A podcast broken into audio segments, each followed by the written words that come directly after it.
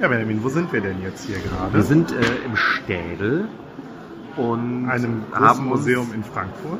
dankenswerterweise um die äh, riesengroße Schlange vor der Tür rummogeln können, weil wir äh, Karten hinterlegt bekommen Ja, wir haben haben. Freikarten bekommen. Wir durften an der riesigen Schlange vorbeigehen, an der sehr länglichen Schlange. Vielen Dank nochmal äh, an die Mitarbeiter des Städels, die das ermöglicht haben. Ja, Tja, und jetzt sind wir mal sehr gespannt, äh, wie voll es in der Ausstellung genau. Und äh, hast du das jetzt gerade schon gesagt, gehen, wo wir hingehen? Nein, haben wir Nein, nicht. nee, wir gehen in die große Van Gogh-Ausstellung. Making Van Gogh. Genau. Und äh, darüber wird dann auch unsere Folge gehen. Making the Podcast. Genau. Ja, bis später.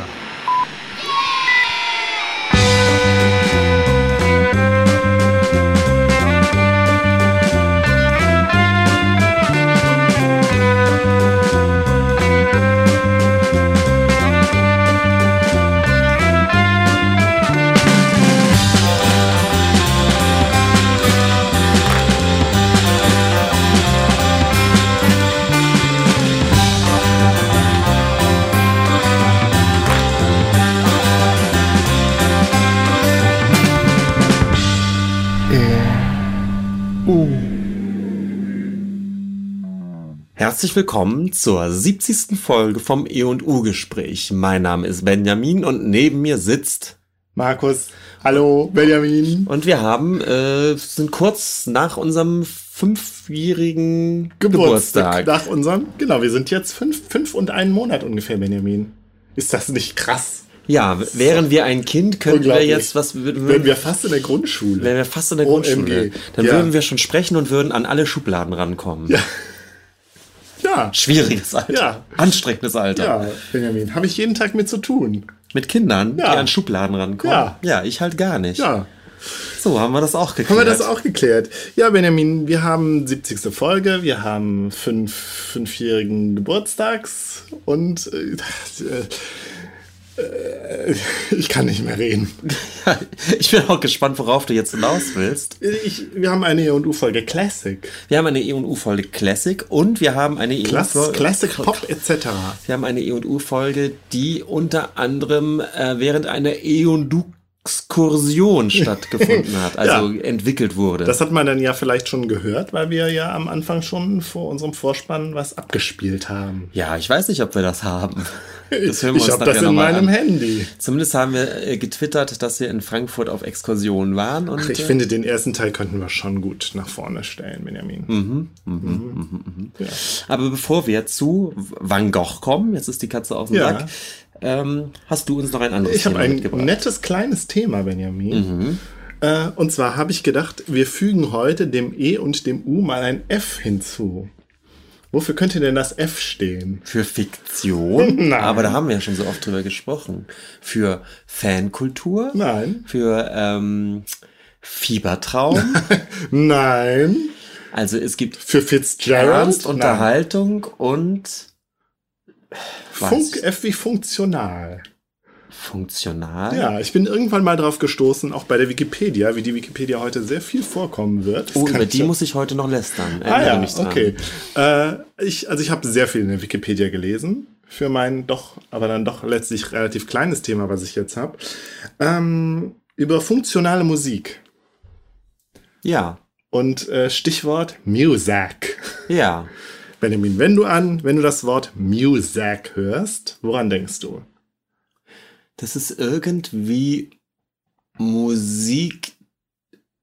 Also zum ersten Mal, also eins Mal fällt mir die Vokabel Fahrstuhlmusik Ja, ein. richtig, genau das wollte ich hören. Ja. Fahrstuhlmusik. Ah, das war's schon. Ja, vielleicht fällt dir noch mehr ein. Nee, also nicht so, ja, äh, ich, das ist gefährliches Halbwissen. Ja, Dudelmusik. Ja, es ist so Dudelmusik. Und ist die Rechte frei? Oder? Na, nee, nicht so richtig, nee ne? ganz im Gegenteil. Also wir werden jetzt gleich erfahren, dass das, dass das alles äh, äh, von ein, dass da eine Firma namens Music tatsächlich im Hintergrund stand, Ah. die das produziert hat. Aber Fahrstuhlmusik ist so dieser abfällige äh, Begriff dafür. Ja. Oder Dudelmusik, Hintergrundmusik, vielleicht etwas neutraler. Ja, äh, Kommt auch die Vokabel Easy Listening heute vor? Habe ich jetzt nicht recherchiert, aber ich glaube, Easy Listening ist da so ein bisschen so ein Derivat draus. Also da müsste ich jetzt dann nachher noch ähm, ein bisschen spekulieren. Aber ich würde tatsächlich nur äh, erstmal über Muzak reden. Ja, das finde ich gut. Danach Und- spekulieren wir. Muzak ist so ein Begriff wie, wie ähm, Uhu oder Föhn oder Tempo, also wo tatsächlich aus einer Marke oder aus einer Firma ein Begriff für eine für ein, ein Begriff wurde. Ja, so. das, ja. ich weiß nicht, da gibt es einen Begriff für, für wie man das nennt. Matchbox-Autos. Ja. Ja, genau. Also Muzak, Ist das bei Föhn auch so? ja, der Föhn, also ursprünglich ist der Föhn ja ein, äh, ist ja dieses Wetterphänomen, dieser warme Wind in Bayern. Ja. Und dann gab es doch, glaube ich, mal irgendeine Firma, die ihren Haartrockner Föhn genannt hat. Ach Und deswegen so. dürfen, glaube ich, andere Firmen ihre Haartrockner nicht Föhn nennen. Das wusste ich gar Ja. nicht. Okay. Ähm, Muzak war eine Firma, die äh, noch bis vor wenigen Jahren bestand und äh, diese Musik produziert hat. Und ich würde Mhm. jetzt ein bisschen ihre, ein, einen Abriss ihrer Geschichte geben. Mhm. Und äh, dann reden wir noch über den Köln-Bonner Flughafen. Kurz. Hast, hast du mir nicht gerade gesagt, darüber hast du jetzt doch dich nicht Na, vorbereitet? jetzt lass dich mal überraschen. Okay. Also, das Ganze geht zurück tatsächlich auf Major General George Owen Square oder Squire. Squire, der lebte von 1865 bis 1934. All New Square. Er war Nachrichtenoffizier im US-Militär und auch ein umtriebiger Erfinder und hat sich äh, für die äh, Kommunikationstechnologie, für die aufkommende interessiert. Ähm, Telefon gab's schon, aber das Radio hat irgendwie nicht so richtig, noch nicht so, war noch nicht so zuverlässig. Wo sind wir gerade? Wir sind so um Zeit- 1910. Ja, okay. Mhm. Ähm, und seine Idee war, äh, Musik über äh, die Telefonleitung beziehungsweise über die Stromleitung äh, zu verschicken sozusagen, an die Haushalte zu broadcasten. Weil das Radio noch nicht so zuverlässig war. Und äh, das, das, da hat er dann verschiedene Patente eingereicht. Äh, letztlich hat auch eine Firma namens North American Company äh, seine Patente gekauft. Und dann gab es eine Neugründung, unter der er, an der er dann auch beteiligt war, nämlich die Wired Radio Inc. Und äh, ja, die streamten dann tatsächlich äh, Musik von Platte in die Haushalte. So, jetzt äh, das Radio im, im nächsten Jahrzehnt äh, wurde dann aber doch immer populärer und ähm, technisch auch versierter, so dass es, äh, so dass dieses ähm, Streamen in die Haushalte dann doch irgendwie nicht äh, äh, sich nicht mehr so gelohnt hat irgendwie, so dass äh, der Square umgesied, äh, umgesettelt hat, ja, und äh, an Firmen gestreamt hat. Also er hat quasi an, ja, was weiß ich, Kaufhäuser tatsächlich, an Arbeitsplätze, wo Leute gearbeitet haben, Mhm. oder ja, wo, keine Ahnung, ähm, in Restaurants oder in äh, Arztpraxen, also all- überall hat der Abnehmer gefunden für seine Musik. Mhm.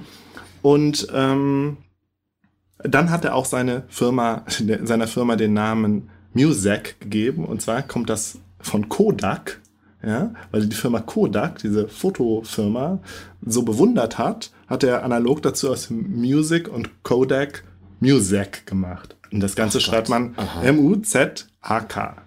Mhm.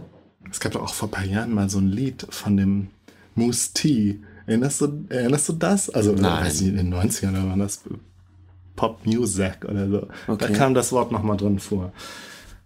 Am Anfang hat der, ähm, war das tatsächlich noch so normale Radio-Dudelmusik. Das war ja in der Zeit noch vor irgendwie, vor dem Rock'n'Roll vermutlich. Und Aber ich muss jetzt nochmal sagen, hat er die, die Musik denn auch selbst produzieren Ja, lassen? das kommt Also, da, da, äh, das, genau da, da will ich jetzt drüber wir sprechen. ja. Genau, am Anfang war das ähm, alles, wa- was es schon gab. Und dann fing er an, äh, tatsächlich selber Musik zu produzieren. Und äh, hat auch einen gewissen Ben Selvin, einen erfolgreichen Orchesterleiter, gewinnen äh, dafür ge- gewinnen können. Ähm, 1937 kaufte Warner Bros. Music und die haben dann nochmal für eine Ausweitung des Marktes gesorgt.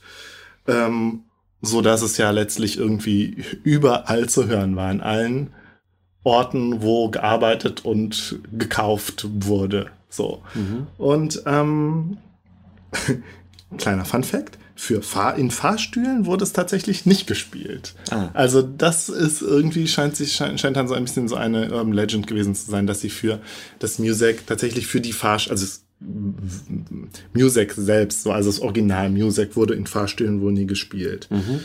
So, und jetzt sind wir schon in den 50er und 60er Jahren, ähm, einer Zeit der Technik-Euphorie, ja, Stichwort Atomzeitalter. Und ähm, so, so dass sich die Firma Music dann halt dachte, mh, wie können wir unser Produkt noch besser verkaufen? Ähm, ja, und zwar indem wir äh, schauen, was können wir mit der Musik machen, dass ähm, die Leute, die das hören, ja, die Kunden in den Kaufhäusern oder die Arbeiter in den äh, Fabriken, Ja, ja, oder in den- den Büros Ja. noch besser arbeiten. Ja? Mhm. Also Stichwort, ähm, in irgendeinem Podcast, den ich darüber gehört hatte, äh, kam dann so der Vergleich mit, mit, der, mit der Trommel in der Gal Galera, ja. Ah ja. Also äh, Stichwort Optimierung, irgendwie so Optimierung des, des, des Arbeiters, des, ja, oder letztlich ja, es geht dann so ein bisschen um in so Social Engineering, Optimierung von menschlichem Verhalten. Klar, die Kunden sollen mehr kaufen, sie sollen äh, in so eine durch die Musik in eine Stimmung gebracht werden, dass sie mehr kaufen. Ja. Äh, und die Arbeiter sollen einfach äh, dazu gebracht werden, besser und besser zu arbeiten, länger durchzuhalten und, und so. Ja, also insgesamt Produktivität steigern. Übrigens, was, sowas hatte die BBC im Zweiten Weltkrieg auch schon versucht, da um, um, um äh, da irgendwie die Produkti Produktivität ähm, der, der Arbeiter zu steigern. Ja, also was, was wir hier sehen ist, also Adorno würde im Grab rotieren, ja, also Musik wird völlig äh, in den Dienst des Kapitalismus gestellt, ne? daher eben, daher eben auch das mit der funktionalen Musik, also Musik steht nur für, ist nur im Dienste etwas außer musikalischem, nämlich ja, der Produktivitätssteigerung. So, und dann hatte die äh, Firma Music eine Idee. Und zwar, sie wollte das Ganze so ein bisschen auf wissenschaftliche Beine stellen und hat etwas entwickelt, das sich Stimulus Progression nannte. Und das war ein Konzept des, des Dudelfunks so über einen Tag. So, wenn man, wenn man irgendwie einen, einen Arbeitstag sieht, wie können wir da die Musik so gestalten, dass sie wirklich möglichst so die Produktivität steigert. Also wie machen wir die Musik da quasi am besten? Ja, und dann haben sie sich gedacht, gut, wir machen immer so Abschnitte von 15 Minuten, 15 Mu- Minuten Musik und dann 15 Minuten Pause, damit es auch nicht langweilig wird. Und innerhalb dieser 15 Minuten gibt es immer so eine, lei- eine leichte Steigerung, also es wird immer schneller und ein bisschen lauter und die Instrumente ändern sich so ein bisschen, dass es ein bisschen energetischer wird. Und das Ganze ist dann auch nochmal auf den Tag bezogen, was weiß ich, dass es morgens eher leise ist. Und dann zu so Zeiten, was weiß ich, so ein Mittagstief wird die Musik dann nochmal ein bisschen energetischer, dass man vielleicht auch so gegen so einen natürlichen Biorhythmus der Arbeiter äh, gegenarbeiten kann, so dass man sich wirklich davon versprochen hat, mit unserer Musik können wir die, äh, ähm, können wir die äh, Leute ja zum mehr Arbeiten, zum besseren Arbeiten anhalten. Okay. Ähm, ja, und dann haben sie tatsächlich ja auch äh, nicht mehr nur ähm, vorhandene Musikstücke abgespielt, sondern die Musik komplett selbst komponiert unter diesen Kriterien dieses Stimulus, dieser Stimulus Progression. Und das erfol- äh, war sehr, sehr populär in den 50er und 60er Jahren vor allen Dingen. Und ähm, gab aber zugleich auch äh, schon sehr früh auch Kritik, dass die Leute gemerkt haben, wir fühlen uns dadurch nicht nur gestört, sondern auch tatsächlich manipuliert. Es gab da wohl, glaube ich, sogar mal einen, einen Fall, der dann vor Gericht gelandet ist, zu dem, dem ich jetzt aber nicht Näheres rausfinden konnte. Aber ähm, auf der anderen Seite war es weiterhin so populär, dass das sogar im Weißen Haus dann abgespielt wurde. Dwight D. Eisenhower hat es im, im West Wing abspielen lassen und sogar äh, die NASA hat es, glaube ich, den Astronauten im Weltraum vorgespielt, damit die, äh, äh, ja, um, um da so ein um Zeit zu füllen, wo man nichts tut im Weltraum und halt, ja, die vielleicht auch so ein bisschen die Astronauten so bei Stimmung, bei Laune zu halten. Ähm, was die Wirksamkeit von Music anbelangt, habe ich jetzt, bin ich jetzt nur auf zwei Studien gestoßen, die immer wieder erwähnt werden. Nämlich, dass es eine Studie gab, die tatsächlich äh, äh, belegt, dass äh, in einem Weingeschäft, ja, wenn da französische Musik gespielt wird, kaufen die Leute eher französischen Wein. Und wenn eher deutsche Musik gespielt wird, kaufen die Leute eher deutschen Wein. Ob es die Leute dazu anregt, mehr zu kaufen, habe ich jetzt nicht gefunden, aber es, äh, an, an einigen Stellen war die Rede davon, dass die Leute halt schneller, einfach schneller sind, schneller beim Einkauf und auch schneller aus dem Laden wieder raus. So. Was jetzt ja nicht unbedingt das ist, was die Leute wollen. Äh, also die, die Ladenbesitzer. Und ähm, also was ich interessant fand, ist, wir sind, wir sind bei dieser, bei diesem, mh, wenn wir in den 50, 50er und 60er Jahren sind und da mit diesem, mit dieser, ähm, diesem absoluten Optimismus irgendwie, was die Möglichkeiten von Technik anbelangt und diesem Social Engineering, ich finde, da sind wir ja auch ganz, ganz schnell in so einem, in so einem Retrofuturismus irgendwie drin. Also so einer Zeit, wo man, wo man jetzt nur so drauf guckt und dachte, wie, wie konnten die Leute nur? Mhm. So, aber zugleich gab es damals halt auch schon ein Gespür dafür, ja. Und das, ich, es gibt bestimmt auch irgendwelche dystopischen Science-Fiction-Stories, wo äh, genau das thematisiert wird. Also wo Leute mit irgendwelchen, mit irgendwelcher Musik zu irgendwas gebracht werden. So. Mhm. Und wir sind auch ganz schnell bei diesen ähm, Subliminal äh, Stimuli, Stimuli, ja, also dieses wir zeigen was oder wir zeigen Bilder, ja, du erinnerst dich an Fight Club und den Penis. Ja. Was Ja, aber, glaube ich, äh, debunked ist, oder? Ja, was auf jeden Fall, ja. Diese, diese berühmte Geschichte, man, man, man hätte Kinozuschauern äh, für, für ein Schnittbild oder so eine eiskalte Cola gezeigt und in der Pause hätten dann alle ne- sich eine Cola gekauft. Ich glaube, das stimmt nicht. Das ist eine erfundene Geschichte, so viel ich weiß. So, das habe ich jetzt auch nicht weiter recherchiert, aber da dachte ich, das wäre vielleicht mal was für einen Nachklapp. Ähm, ja, dieses, das war auf jeden Fall, schien auf jeden Fall so ein, so ein großes Ding gewesen zu sein. Das mit den, mit so Botschaften, die so nicht ins richtige Bewusstsein eindringen, sondern irgendwie im Unbewussten nur wirken. Und da musste ich auch an etwas denken, Benjamin, kannst du dich vielleicht daran erinnern, das gab's in den 80ern. Man konnte das bestellen, ja, so ähm, Kassetten, so ab, die man so abspielt und dann soll man die in der Nacht oder irgendwie beim Einschlafen hören Ach ja. und irgendwas lernen. Ja, Ja. Bis hin zu Fremdsprachen, Ja, oder? Und genau. Das hat, glaube ich, nie funktioniert. Natürlich. ja aber das war, das Ja. war mal so ein Ding irgendwie. Ich glaube, die gibt's doch sogar auch für Erfolg. So, äh, oder? Ja, ja. Aber, also, wo, wo man heute wieder von weg ist, aber, ähm, ja. Aber sind wir nicht, also naja gut, da sind wir jetzt, wir springen so ein bisschen in den Jahrzehnten, ne? Ja. Ich bin jetzt gerade bei diesem ganzen LSD-Zeitalter.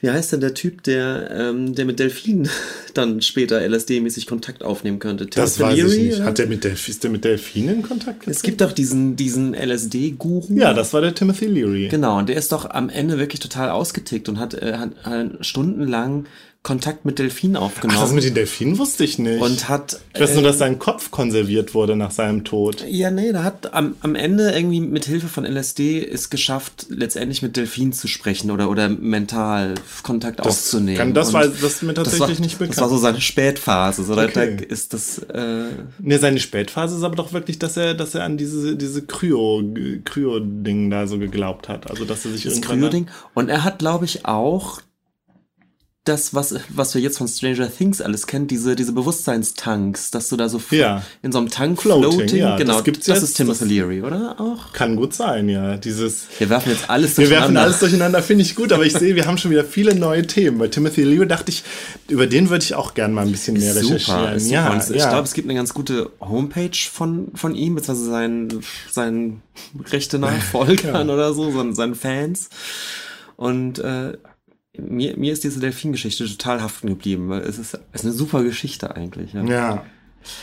Nun gut, aber die Idee zumindest, also dass das die Idee ans Unterbewusste direkt, Ja. direkt äh, Nachrichten zu senden oder das Unterbewusstsein zu wecken, um dann irgendwas zu tun, Genau. ich glaube, das ist eine Geschichte, die, glaube ich, das halbe 20. Jahrhundert immer mal wieder auftaucht auf verschiedene Arten ja, und ja, Weisen. klar. ne? Und da sehen wir mal wieder die Psychoanalyse, welchen Einfluss die hat. Absolut, da dachte ja. ich auch gerade dran. Also klassischer die Psychoanalyse und in der Kunst sind es Surrealisten, die wirklich durch verschiedene Methoden versuchen, an, ja, an, an das geheime Bildreservoir der, der, des Unterbewussten zu gelangen und so weiter.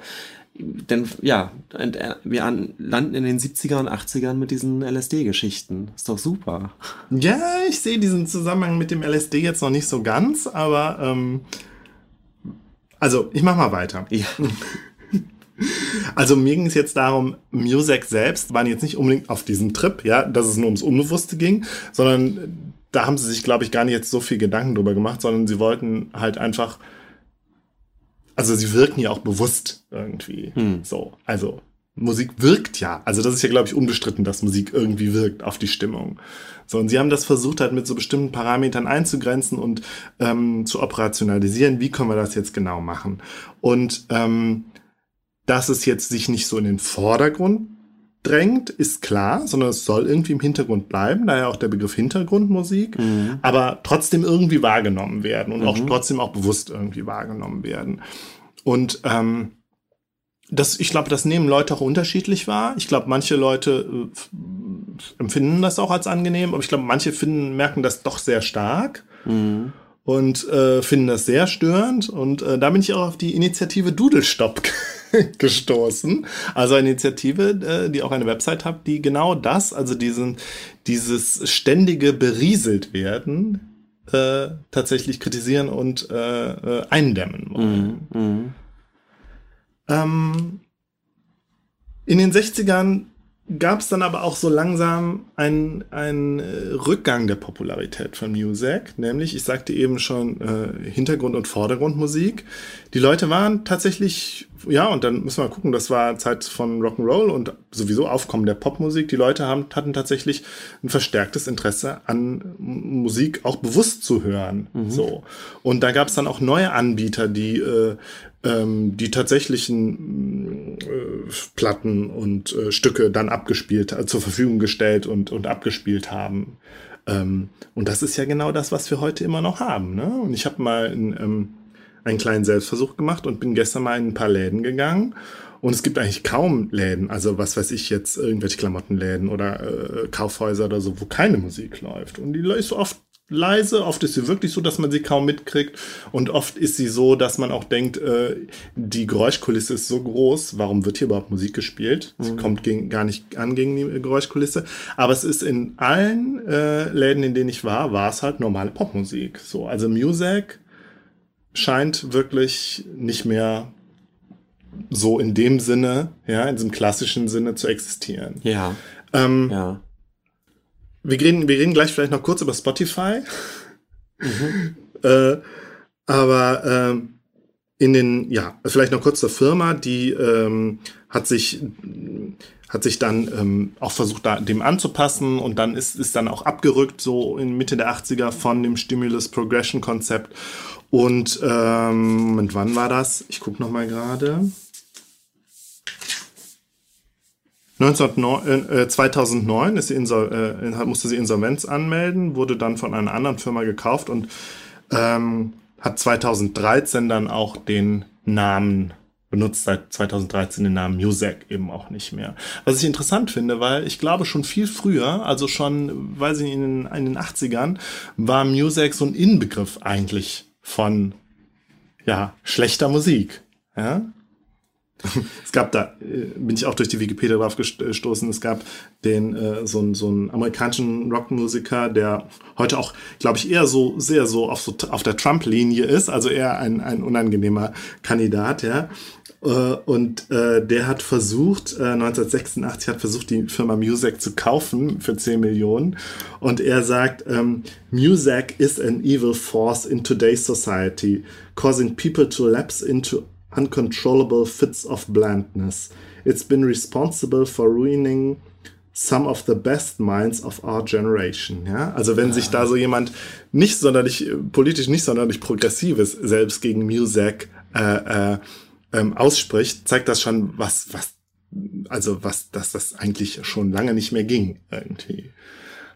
Ich habe immer irgendwie das Gefühl gehabt, äh, gab's denn nicht doch so ein, irgendwann äh, so ein Abgekulte von Music? Ja, ja, ja. Da Wann ich kommt jetzt, das denn? Das gab kommt jetzt, ja. Also wir haben, ja, also das ist jetzt äh, mein letzter Punkt, den ich noch habe. Äh, Brian Eno, ja. Ah ja. Roxy Music, großer Musikinnovator sozusagen, 1977.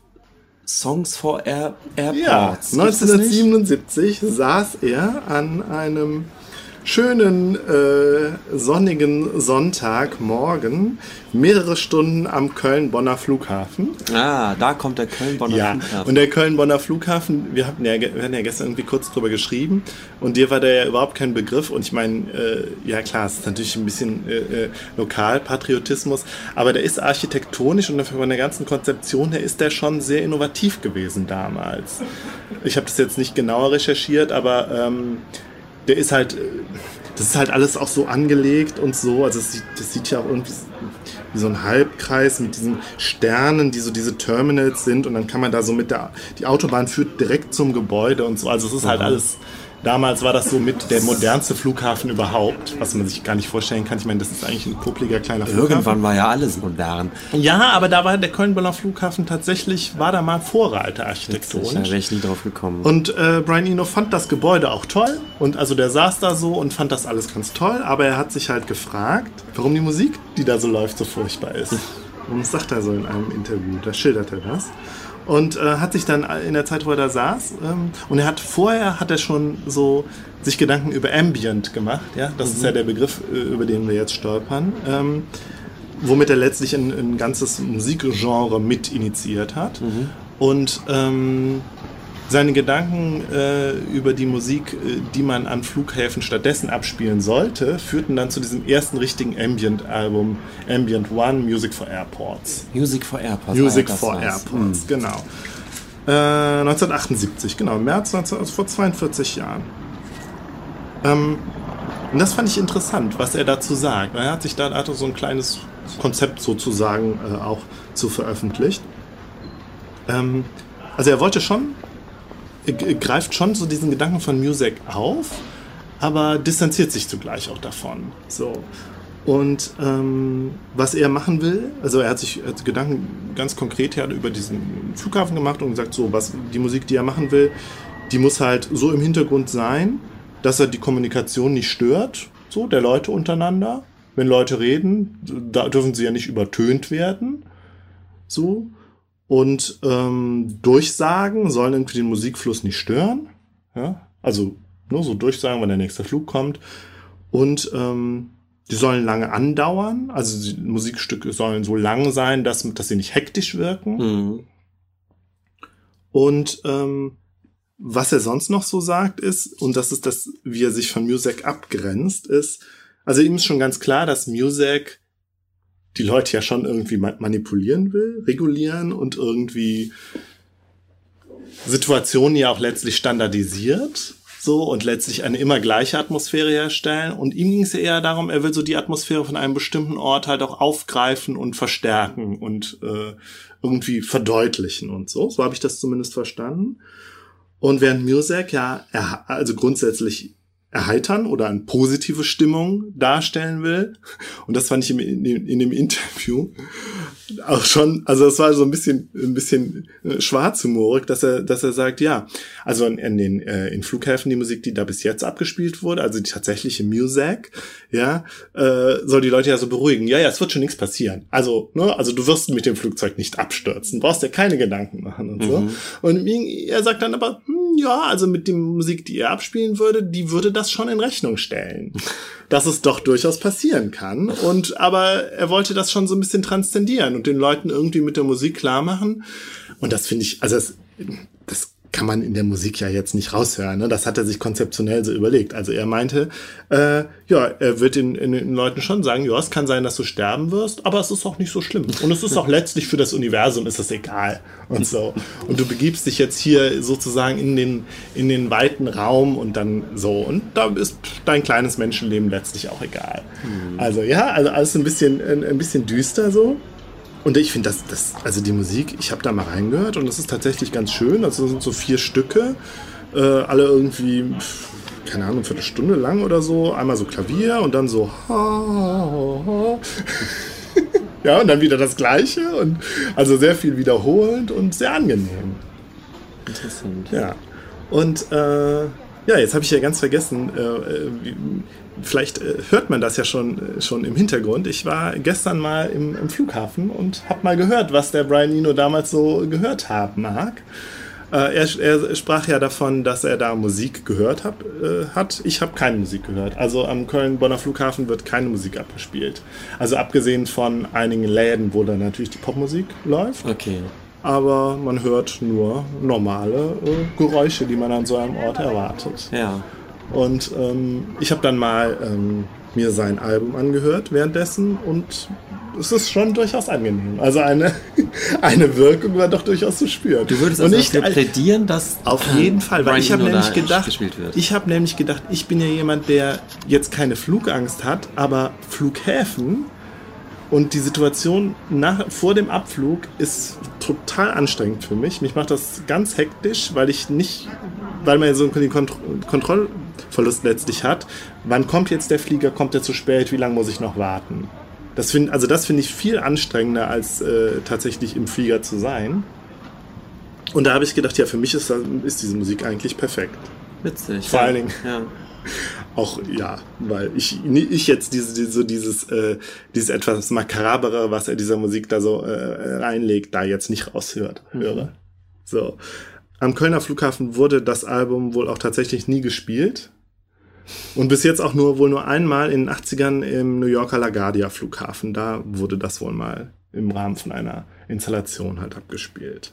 Ja, Benjamin, das war meine kleine Geschichte zu Music und äh, Music for Airports. Ja, total Und, spannend. Ähm, wie das jetzt mit dem Easy Listening war, ja, also äh, das, das scheint vielleicht auch tatsächlich durch Ambient äh, nochmal so verschiedene ähm, Entwicklungen durchlaufen haben, dass es nochmal so eine Mode war, ich glaube in den 90ern, ja. Ne? Easy Listening, nee, da bin Mhm. ich auch eher bei den 70ern. Aber das hatte doch in den 90ern nochmal so, das war doch mal kurz so, so ein Hype. Immer mal wieder. Mhm. Aber ähm, ich glaube, generell ist ja die Idee, und ich glaube, das ist bei Easy Listening eben auch, dass wir eine, eine ähm, Musik haben, der man nicht zuhört, sondern Mhm. die, die irgendwie so im Hintergrund läuft. Hm. Ähm, Ja, das, das Dudeln.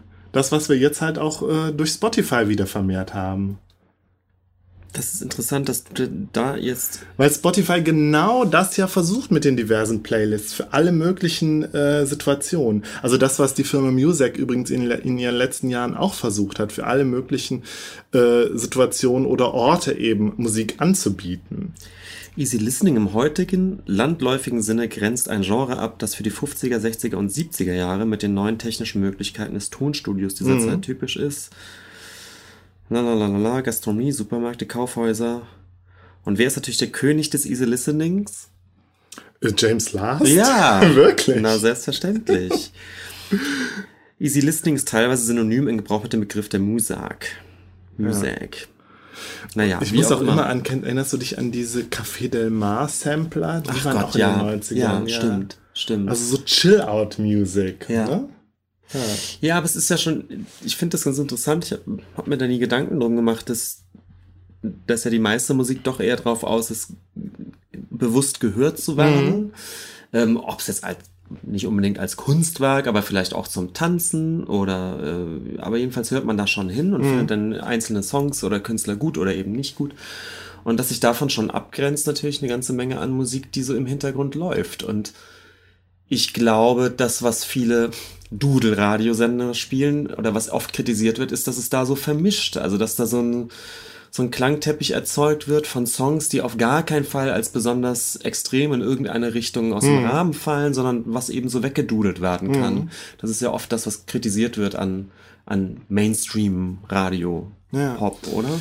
Ja, ja, wobei ja dieses echt, diese echte Music, diesem Stimulus Progression ja wirklich nochmal genau darauf hin kon- Ja, ja, konzipiert klar. war, genau Verhaltensänderungen zu bewirken. Und ich Ja. finde, das ist dann nochmal was anderes. Also es ist nochmal mehr als die, als äh, allein belanglose Musik, die so zur leichten Hintergrundunterhaltung äh, dient.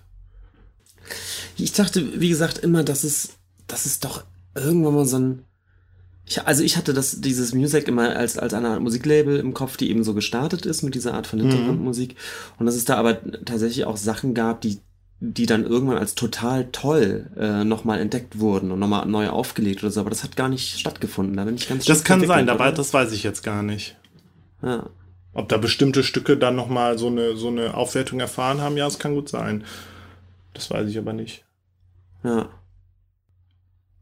Ja, irgendwie, ich hab vorhin, als du geredet hast, dachte ich kurz eben auch an die Verwandtschaft vielleicht zu einer Art von, zu, zu Filmmusik oder Hörspielmusik und so ja, weiter. das zählt, zählt ja letztlich auch zu so einer funktionalen Musik. zu einer Ja. total funktionalen Musik, die dann, wenn sie gut gemacht ist, ja sogar auch als Musik dann bewusst gehört wird, aber Mhm. eigentlich ursprünglich natürlich als, als Hintergrund. Äh, ja, als was. Zweitrangiges, irgendwie als was Unterstützendes, ne? Ja. Und eben was, äh, was Stimmung, Stimmungsverstärkendes. ja, ja. auf jeden Fall. Und ich dach- dachte auch vorhin, diese Idee, dass man ähm, eben bestimmte Sinne stimuliert, um, um dann wieder irgendein Einkaufserlebnis oder sowas zu verstärken. Da kam ja auch in den Sinn, dass das ja auch mit Geruch ganz oft gemacht wird neuerdings. Es gibt ja bestimmte, ich glaube Abercrombie Fitch ist so mit eins der Mhm.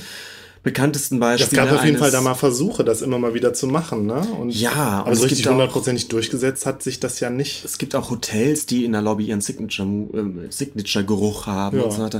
Und ich find's fast immer unangenehm. Ja. Ich kann das, kann das nicht gut Ja, und gerade bei Gerüchen reagieren viele Leute ja noch extremer äh, äh, Ja. als bei, bei Geräuschen. So. Das ist es halt.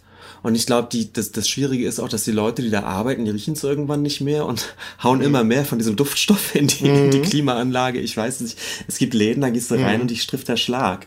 Und ich, also, und so ähnlich, glaube ich, ist es eben dann auch bei dieser Hintergrundmusik. Entweder nimmst du sie tatsächlich kaum wahr, dann muss man sich fragen, wofür die eigentlich da ist. Oder du nimmst sie wahr, dann ist sie aber auch ganz schnell sofort nervig. super anstrengend, Ja. ja. Also ich glaube, ich tendiere eher dazu, sie wirklich auch nicht wahrzunehmen, sie auszublenden. Mhm. Ähm, ja. Äh, kann man, kann man Music im, im Internet hören? Kannst du was verlinken? Gibt, Das kann man, ja. Also es gibt, muss man bei, bei YouTube eingeben. Kann ich Okay. aber auch vertweeten, ja. Ja, spannend. Ja, ein kleines, ein kleiner, äh, ein kleines Thema, gerade wegen diesem FIF funktionaler Musik und dem lokalen Köln-Bezug. Und diesem Ja. irgendwie retrofuturistischen fand ich das Thema, ich dachte ja, das, das müssen wir mal kurz behandeln. Mhm. So. Ja, spannend. Markus, unser zweites Thema empfinde ich ja gar nicht jetzt als klassisch mein Thema, denn wir waren ja beide zusammen in der großen Van Gogh-Ausstellung im Frankfurter Städel. Und ich finde, wir Richtig. sollten jetzt auch beide über dieses Thema sprechen. Ja, das machen wir. Obwohl du ja der Kunsthistoriker bist und nicht nur der Laie. Ja, aber ich bin ja auch kunsthistorisch nicht so ganz im, im 19. Jahrhundert zu Hause.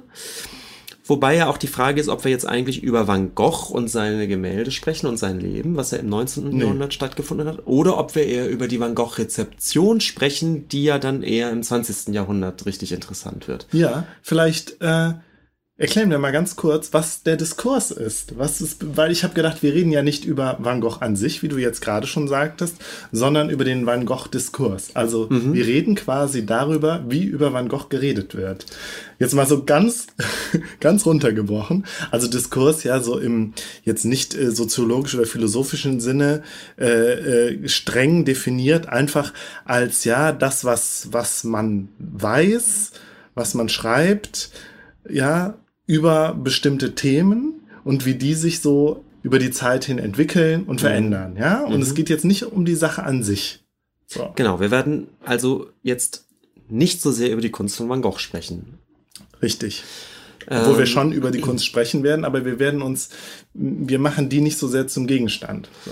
Genau. Und vielleicht fangen wir auch einfach mal an damit, ähm, oder sollen wir einfach mal anfangen mit, mit dem Klischeebild von Van Gogh, Das finde ich total gut, ja. äh, bevor wir dann auf die Ausstellung kommen. Ja, so. und ich würde gerne auf jeden Fall noch über meine äh, Rezeptionsgeschichte von Van Gogh reden, weil das war doch tatsächlich ganz klassisch einer der ersten Künstler, die so in mein Leben getreten sind. Mhm. Ja, Ja, interessant. Ja, das hatte ich ja, ja, ich glaube, jeder hat so einen Künstler. Bei mir war es, Kaspar David Friedrich. glaube ich, ähm, Caspar David Friedrich. ja, Entschuldigung. Ja, der hing auch bei meiner Ich glaube, Oma. ich glaube, bei mir war es Dali.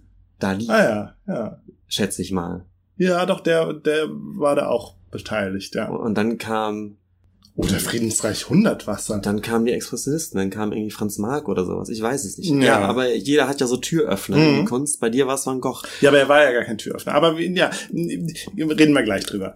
Genau, also woll- wollen wir uns einmal in dem Klischee von Suhlen. Van Gogh suhlen. Ja. Nämlich ein, Der hat sich ein Ohr abgeschnitten. ein, ein Künstler, der äh, zu Lebzeiten angeblich vollkommen erfolglos war. Verarmt, Und äh, missverstanden, ich, dem Wahnsinn nahe.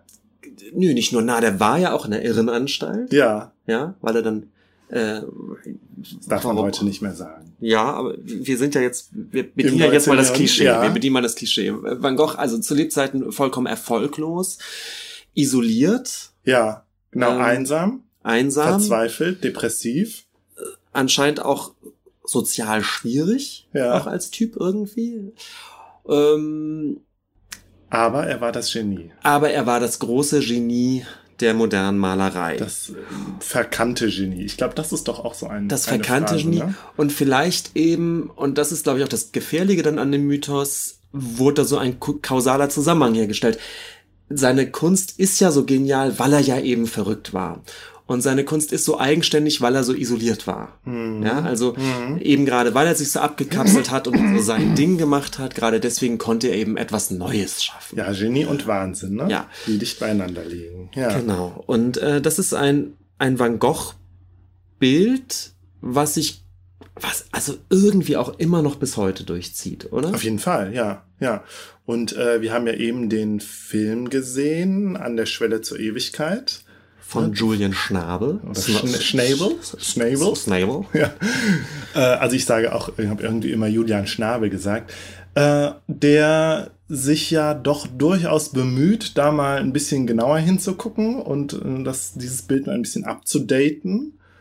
Und ähm, ja, das ganz gut macht eigentlich. Also wir haben den jetzt, wir haben jetzt beide eben festgestellt, dass wir beide irgendwie nicht so in der Verfassung waren für diesen Film und ihn ein bisschen langweilig oder länglich fanden Mhm. aber der das doch ganz gut macht so insgesamt und Mhm. auch eigentlich ein schöner Film ist mit schönen Bildern. Ähm, ja, aber hat uns jetzt auch irgendwie keine neuen Erkenntnisse so mitgebracht, oder? Nee, aber wir, wir, müssen sagen, wir sind sehr skeptisch in den Film gestartet, weil ähm, ich befürchtet hatte, dass der Film eben gerade diesen Mythos Van Gogh eher noch mal so ein bisschen kitschig verklärt. Ja, das und das er aber tut nicht. er aber eigentlich nicht. Nein. Nee. nein, nein, nein, nein. Und ähm, warum haben wir das eigentlich gedacht? Vielleicht, weil der Untertitel dann ein bisschen kitschig verklärt klingt. Ja, das ist tatsächlich an der Schwelle zur Ewigkeit, ja, genau. Ja. Und nö, ich fand, der macht das alles sehr zeitgemäß und ähm, äh, er zeigt, er verklärt Van Gogh halt gar nicht, gerade dass er am Ende nochmal diese quasi fast Vergewaltigungsszene nochmal so zeigt. Mhm. äh, und zeigt halt, wie, wie schwierig er dann doch auch wirklich war. Mhm. Aber zugleich schafft das schon irgendwie Van Goghs Besonderheiten und diesen beson seine besondere Wahrnehmung irgendwie sehr Mhm. gut zu zeigen. Das fand ich schon ganz gut. Ganz im Gegensatz zu Loving Vincent von 2017, glaube ich, den ich gestern gesehen habe. Das ist ja dieser Film, der äh, komplett gemalt ist. Also mit diesem Rotoskopieverfahren haben äh, Künstler, ich glaube 100 Künstler, äh, ich glaube aus Polen, in Polen ist der vor allen Dingen entstanden, ähm, die Realfilmaufnahmen übermalt Mhm. mit in Van Goghs Stil und teilweise als Hintergründe auch Gemälde von ihm genommen. Mhm. Und der erzählt die Geschichte von kurz nach Van Goghs Tod, wie der Sohn von dem Postmeister, den Van Gogh ja auch gemalt hat, äh, ich glaube nach, ich glaube, das ist in, in äh, ich weiß nicht in Aal, sondern in diesem anderen Fran französischen Ort an der Oise, Auvers, Auvers-sur-Oise, äh, dahin kommt und so ein bisschen, ein bisschen versucht herauszufinden, warum Van Gogh jetzt gestorben ist. Also so ein bisschen so eine Krimi-Handlung quasi. Und äh, ja, ganz interessant eigentlich. Also tatsächlich ein Zeichentrickfilm, ein, ein, ein kann nicht ein Zeichen, sondern ein Maltrickfilm. Habe ich auch noch nie gesehen. Der allererste Film, wo je, jedes, jedes Bild, jeder Ein Frame Gemälde ist. ein Gemälde Ja. ist. Ja. Ja, ja. ja, fand ich großartig und äh, ist auch jetzt nicht so richtig kitschig, auch wenn es so ein bisschen so, so klingt. Äh, aber es ist natürlich eine absolute Abfeierei von Van Goghs Stil. So. Genau, du hast jetzt gerade hier nochmal das Porträt des Dr. Ja? Reden wir später darüber. Ja, das, okay. Ich wollte bloß einmal ganz kurz zumindest äh, so, so ganz grob dann doch einmal zu Van Gogh Ja, sagen. vielleicht müssen wir Oder wir mal müssen machen, damit genau. starten. Wird 1853 in Groot-Zundert, also irgendwo in den Niederlanden geboren. Und er stirbt 1890 in. Auvers-sur-Oise. Also da war Ja. er, wie alt? 37? ja, also jung gestorben und äh, mutmaßlich sich selbst eine Schussverletzung beigebracht, an der er gestorben ist, wobei zum Beispiel der Julian Schnabel-Film jetzt so ein bisschen also eigentlich relativ klar macht, dass das, klar das macht, so, dass, dass er ein Unfall mit irgendwelchen Ja. Jugendlichen waren, Genau, die ihn also angeschossen haben. jetzt kein Mord, sondern eher so ein, Ein bisschen ja. unklar, wobei natürlich diese Selbstmordtheorie auch schon wieder wunderbar zu dem, zu dem verrückten Genie passt, nicht Ja, wahr? genau. Ähm, aber immerhin doch auch ein tatsächlich ein etwas unklarer Tod und Ja. halt in jungen Jahren, was natürlich der Mythenbildung sicherlich auch nochmal Vorschub geleistet hat. Und ähm, war halt, ja, Maler und Zeichner. Ähm, Und er war halt tatsächlich einer der Begründer der modernen Malerei. Da stand er zumindest an so einem Scharnier letztlich, ne? Richtig. Zwischen und äh, Impressionismus und Expressionismus. seine berühmtesten Werke, die dann so in den, in den äh, 70ern und vor allem in den, in den 80ern dann äh, des, des 19. Jahrhunderts entstanden, äh, ja, du sagtest es gerade, sind also in so einer Zeit entstanden, als eigentlich der Impressionismus in Frankreich die große moderne Kunstströmung war und diese, diese akademische Malerei abgelöst hat. Und er selbst malt aber nicht wirklich impressionistisch, sondern steht künstlerisch tatsächlich so ein bisschen ähm, neben dem Impressionismus. Vielleicht vergleichbar mit Edward Munk. äh, Ja. Mhm, von Und ne? steht eigentlich für so eine proto-expressionistische Malerei. Das heißt, er versucht nicht wie die Impressionisten eher sich ähm, jetzt einfach ähm, einen Natureindruck wiederzugeben, wenn man das äh, so sagen möchte, sondern irgendwie schleicht sich bei ihm dann etwas, dass er seine, seine, seine Malweise oder die Art, sein Motiv zu malen, die lädt er irgendwie auf. Mit der inneren mit- Gestimmtheit, Mit, ne? Ja, also irgendwie ist die, ist die Natur dann plötzlich doch Bedeutungsträger oder zumindest Stimmungsträger. Ja. Und man weiß dann nie so ganz genau, ist es dann seine Stimmung, die er da so auf die Landschaft überträgt, oder sind es bestimmte, ähm, ja, also er macht, er macht die Landschaft oder sein, seine, seine Sujets, irgendwie psychologisiert er die so auf, ja? Kann man das so Ja, sagen? aber es sind ja nicht unbedingt, er arbeitet ja nicht mit Symbolen so, ne? Und ich finde, aber wir sind ja, wir sind da direkt schon beim Faszinosum Van Gogh, Ja. finde ich. Also es ist halt die Frage, ist das jetzt was, ne, sind das jetzt seine Idiosynkrasien, die er da reinlegt in das, was er sieht? Oder ist es halt etwas, dass er etwas Besonderes erkennt in dem, was er sieht? Nämlich eine tiefere Wahrheit oder Mhm. so in bestimmten Stimmungen. Und genau da, das ist ja genau das Faszinosum, würde ich sagen. Dass, dass sich das auch nicht genau ergründen lässt. Und da sind wir ja dann ja auch bei dieser- bei dieser Frage eben, hat er besondere Fähigkeiten gehabt, die irgendwie dann, also eine besondere Sensitivität, die dann vielleicht schon an so etwas wie Wahnsinn grenzen. Die eine auf der einen Seite, aber auf der anderen Seite dadurch mit seinen, mit seinen besonderen Fähigkeiten hat er die Kunst ja halt entscheidend weitergebracht. Ja, und er ist eben mit dieser Malweise, die eben nicht impressionistisch war, einer der ganz wichtigen Wegbereiter der Express, äh, expressionistischen Kunst geworden. Also ist auch gerade in Deutschland eben extrem rezipiert worden von den Malern der Brücke zum Beispiel in den 10er, 20er Jahren des 20. Jahrhunderts dann. Und hat sich zu der Zeit, glaube ich, auch so einen Status als wahnsinnig wichtiger ähm, Maler oder einer der wichtigsten Maler des späten 19. Jahrhunderts erarbeitet sozusagen, den er bis heute auch nicht mehr abgegeben hat. Also ich glaube, die, dieser Van Gogh-Boom entsteht Anfang des 20. Jahrhunderts und eben da mit auch maßgeblich in Deutschland. Der Boom Ja. wahnsinnig in Deutschland. Wird da von, von deutschen expressionistischen Künstlern ent, nicht entdeckt, aber, ähm, aber wirklich äh, ja, für wahnsinnig wichtig wahrgenommen. Ja. Und ich glaube, diese Liebe zu Van Gogh ist in Deutschland bis heute auch. Ja, und das ist ja eine der, äh, der Dinge, die die Ausstellung halt so verfolgt.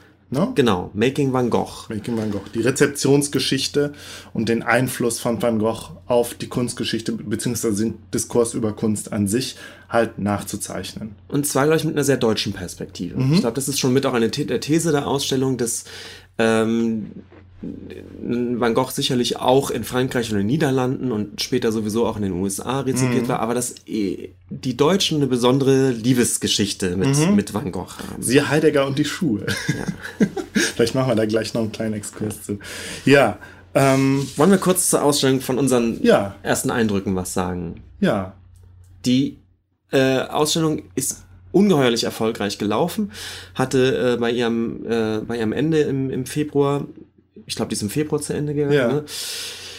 äh, nach vier Monaten über 500.000 Besucher, was für eine deutsche Museumsausstellung eine astronomische Zahl ist. Mhm. Also, äh, was natürlich auch mal wieder zeigt, dass die Liebesgeschichte Van Gogh und den Deutschen immer noch am Laufen ist. ja, ja, das war ja so ein bisschen das, die Ironie an der ganzen Sache, ne? Und Dass wir, es sich so selbst bestätigt hat, ja. man, also gerade die letzten Wochen der Ausstellung ähm, hätte man Zeitslots buchen können und müssen, um überhaupt in die Ausstellung zu kommen. Ähm, wir waren natürlich viel zu spät dran. Wir waren am vorletzten Tag der Ausstellung da. Genau, und hätten überhaupt keinen Zeitslot mehr bekommen, der uns das hätte ermöglicht, äh, diese Ausstellung zu sehen, ähm, mit Hin- und Herfahrerei aus Köln.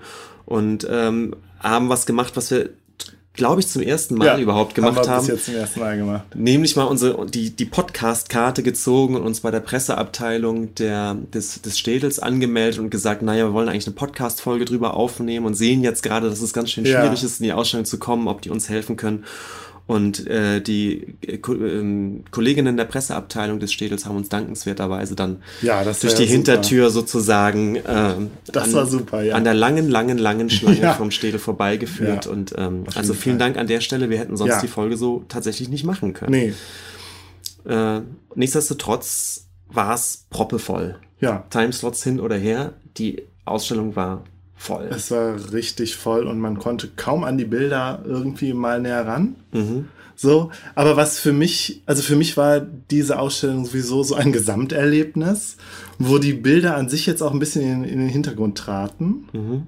weil ich tatsächlich dieses, dieses Spektakel, ich nenne es jetzt mal so ein bisschen despektierlich, äh, so interessant fand und äh, so äh, als Gesamtspektakel aufgesogen habe quasi. Mhm. Genau, und Wir was haben natürlich auch so, immer so mitgekriegt, was reden die Leute so um uns herum.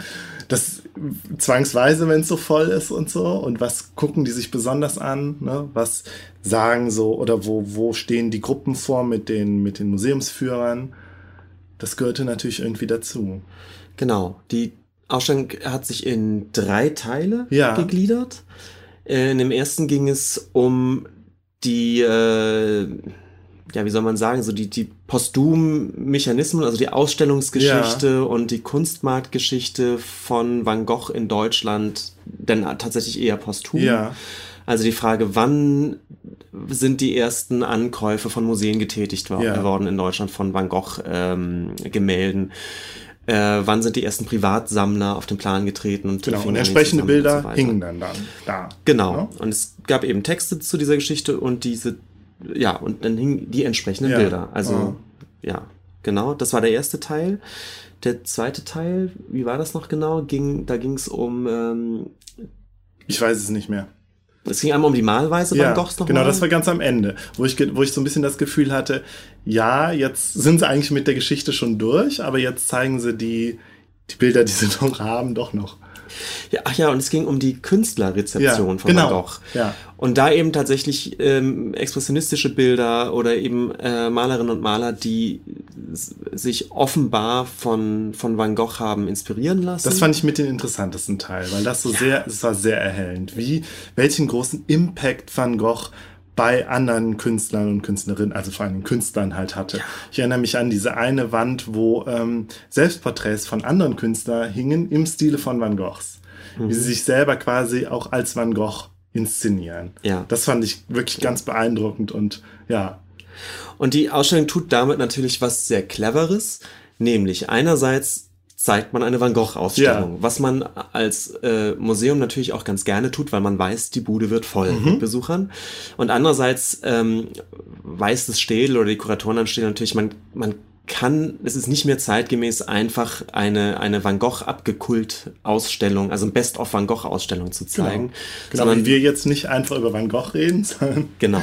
ja. Und deswegen ziehen die sozusagen diese Metaebene ein und sagen, natürlich zeigen wir Bilder von Van Gogh, aber unser Aufhänger ist eben eigentlich eine Rezeptionsgeschichte Van Goghs zu erzählen. Und das tut die Ausstellung, glaube ich, auch echt total gut Ja. und clever. Ja. Und ähm, und macht doch echt was, was, was ich nicht wusste. Also mir war das alles nicht klar. So nö, mir auch nicht. Wie gesagt, ich bin ja kunsthistorisch im, im 19. Jahrhundert auch nicht so, so drin. bewandert, ja. Ich kann deswegen auch jetzt nicht einschätzen, wie viele der Erkenntnisse, die da präsentiert werden, jetzt ganz brandneu waren. Wahrscheinlich sind das jetzt gar nicht so die einzelnen Erkenntnisse, die man jetzt ganz neu äh, da jetzt entdeckt hat. Aber immerhin schnürt man, glaube ich, den Kenntnisstand zur Rezeption Van Goghs einmal in so einem richtig guten, schönen Ausstellungsprojekt zusammen. Und äh, das war für mich auch total erhellend. Mhm. Ich Mhm. wusste vieles nicht. Ähm, und um jetzt auch schon mal anzufangen, diesen Mythos Van Gogh zu debunken sozusagen, es stimmt laut der, der Ausstellung eben wahrscheinlich nicht, dass Van Gogh zu Lebzeiten nur ein einziges Gemälde hat verkaufen können. Genau. Aber tatsächlich ist es auch ein bisschen unklar, wie viel er dann wirklich hat verkaufen können. Klar ist, dass er zu Lebzeiten nicht besonders viele Bilder verkauft Ja. hat und auf dem Kunstmarkt tatsächlich keinen Fuß fassen konnte, obwohl ja sein Bruder Theo van Gogh in Paris ähm, selbst Kunsthändler war. Ähm, was auch nicht stimmt oder was man sich ja so immer vorstellt, dass er nur in seinem Kämmerlein gehockt hat ähm, und seine Bilder praktisch für sich selbst gemacht hat, stimmt nicht. Ähm, es gibt diverse Ausstellungen, ähm, vor allem denn in seinen späteren Lebensjahren, in den 80ern, Gerade die Zeit, wo er die meisten Bilder gemalt hat. ne? Genau, und vor allem eben in Paris. Sein Bruder Theo schafft es auch, dass er äh, in den späten 80er Jahren dreimal hintereinander auch in den Salon des, Indépendants, des Indépendants. Ausstellen kann. Also der, der großen, durchaus sehr wichtigen und wohlbeachteten Mhm. Ausstellung, äh, bei der auch alle Impressionisten ausstellen. Ja, und das, ist, das zeigt der Julian Schnabel ja auch. Also der zeigt ja durchaus auch die Erfolge, die Van Gogh dann am Ende dann doch auch gefeiert hat, wie er ange, äh, ähm, anerkannt wurde. Genau. Und man ahnt es in dem Moment, wo er da Mhm. ausstellt oder spätestens dann wird er natürlich auch von anderen Künstlern rezipiert. Ähm, Ja. Und zwar wirklich von großen impressionistischen Künstlern wie äh, Camille Pissarro oder Henri, Henri de Toulouse-Lautrec. Claude Monet gibt sich äh, als, als Van Gogh-Fan irgendwann aus. Mhm. Und er ist auch mit einigen dieser Künstler äh, in Kontakt. Ähm, vielleicht nicht unbedingt befreundet, aber er ist eine Zeit lang in dieser Pariser Kunstszene durchaus auch unterwegs. Ähm, und ähm, nimmt, nimmt an dem Diskurs über moderne Kunst auch teil. Das Mhm. heißt eben, sowohl wird er von anderen Künstlern gesehen, als auch umgekehrt, er ist in Museen unterwegs und er weiß sehr genau, was in Paris gerade en vogue ist. Er kennt die impressionistische Kunst. Auch das denkt man ja, der Mythos ist Also so ein sprich, bisschen... er, ist, er war eben nicht der Eremit. Er war eben nicht das verkannte Genie. Zumindest nicht in der Reihenform, wie es der Mythos dann vielleicht besagt. Ne? Ja. Also das ist vielleicht das, was wir noch mal, was wir auch nochmal klar machen müssen. Es geht jetzt nicht darum zu sagen, es gibt den Mythos und der Mythos ist grundsätzlich falsch, sondern man muss halt mal differenziert hingucken, weil der Mythos doch sehr viel sehr viel romantisiert und ne und die, dieses Bild eben erzeugt hat von dem, was wir jetzt ganz am Anfang gesagt haben. Es ist natürlich auch nicht so, dass daran völlig alles falsch ist, sondern dass halt einiges überspitzt und einiges vereinfacht und so wurde. Und da, genau da guckt die Ausstellung halt hin ja. und zeigt halt an, an welchen Stellen es halt historisch dann doch äh, äh, anders war, als, als der Mythos vielleicht sagt. Ja, und er macht dieses Netzwerk, in dem er sich bewegt und auch das Netzwerk, was ihm posthum letztendlich dann doch ja, Ja. auch zum, zum Erfolg führt, ähm, macht es eben sehr deutlich und belegt es auch an, ein, an einigen Personen. Als Van Gogh 1890 stirbt, ähm, folgt tragischerweise sein Bruder Theo ihm ein Jahr später. Die hatten ja eine Also sehr er- enge Beziehung. Ne? eine Und sehr Theo hat ihn ja eigentlich zeitlebens auch gefördert und unterstützt. Und die Geschäfte übernimmt dann ähm, die Johanna Van Gogh Bonga, das ist die Ehefrau von Theo, ja. also die Schwägerin von, von Vincent Van Gogh, ja. Ja. Die dann dafür sorgt, dass seine Gemälde in vielen, vielen Ausstellungen gezeigt werden. Also die schickt diese Gemälde tatsächlich auf, auf Reisen, wenn man so möchte. Also die baut auf den Ruhm, den Van Gogh schon hatte, baut sie auf. Genau. Und sorgt relativ schnell nach seinem Tod dafür, dass er weiter bekannt wurde. Und ein Meilenstein ist dann 1905 eine große Retrospektive im Amsterdamer Stedelijk Museum, die dann auch wirklich rezipiert wird und besucht wird von ähm, eben dann, und da sind wir jetzt wieder in diesem, in diesem deutschen Thema der Ausstellung, von äh, Max Liebermann einerseits, dem, dem ähm, impressionistischen deutschen Maler, von Julius Meyer-Gräfe, über den wir gleich sprechen Ja. würden, Hugo von Tschudi und Paul Kassierer. Also da spätestens wird er dann eben vom deutschen, von der deutschen Kunstgeschichte, vom deutschen Kunstmarkt. Und äh, im auch wirklich Stedelijk entdeckt. Museum, Stedelijk, oder wie das heißt, Ja. hat der Heidegger dann auch die Schuhe gesehen. Und darüber sein auch. Ich weiß gar nicht so viel darüber. Also es gibt diese, diese rätselhafte, dieses rätselhafte Paar Schuhe, oder ist es ein Paar? Man weiß es nicht. Also so Lederschuhe, die so sehr abgetragen. abgetragen sind. Und da in seinem Aufsatz äh, über den Ursprung des Kunstwerks von Heidegger, über den wir auch irgendwann mal eine Folge machen werden, irgendwann mal, ähm, arbeitet er sich halt an diesem Gemälde so ab und zeigt halt, äh, also ja, ich kann jetzt, kann, ich kann jetzt kein Heidegger Deutsch, aber ihm geht's halt darum, dass er daran halt zeigt, äh, was äh, Van Gogh, äh, welche Wahrheit er sozusagen aus diesem Motiv halt rausholt. So. Ja. Und äh, ja, es gab dann eine, eine Reaktion von einem amerikanischen Kunsthistoriker darauf, der halt äh, unter anderem dann halt auch sagt, auch Heidegger hat das völlig missverstanden. Es waren überhaupt keine Bauernschuhe, ja, sondern es waren Van Goghs eigene Schuhe. Und äh, ja, also ein, ein Bild tatsächlich, an dem sich die äh, Kunsttheorie und Kunstphilosophie sehr äh, aufgerieben hat. Genau, und das, das war jetzt ganz grob der Dreh der Ausstellung. Ne? So, ähm, Also wir sind jetzt wieder bei Making Van Gogh, ja. richtig. Hattest du das Gefühl, die, ähm, Fangfrage irgendwie, Macht nichts.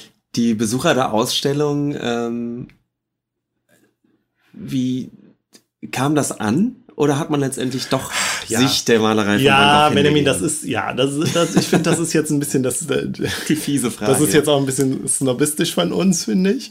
Aber, also wir haben ja, ne, ich hatte eben schon gesagt, wir haben ja Gespräche aufgeschnappt und da waren die Leute natürlich ganz dicht bei den Bildern dran und ganz dicht in ihrer Faszination für Van Gogh. Und das fand ich, darf ich jetzt einen kurzen Exkurs machen oder würde ich das jetzt rausbringen? Nö. Das fand ich nämlich so interessant, weil äh, ich ja meine Probleme mit Van Gogh habe.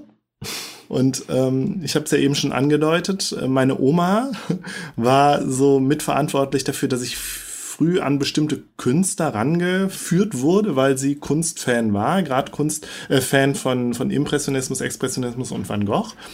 Und sie hatte äh, so große Kunstdrucke immer bei sich in der Wohnung hängen, unter anderem die Sonnenblumen.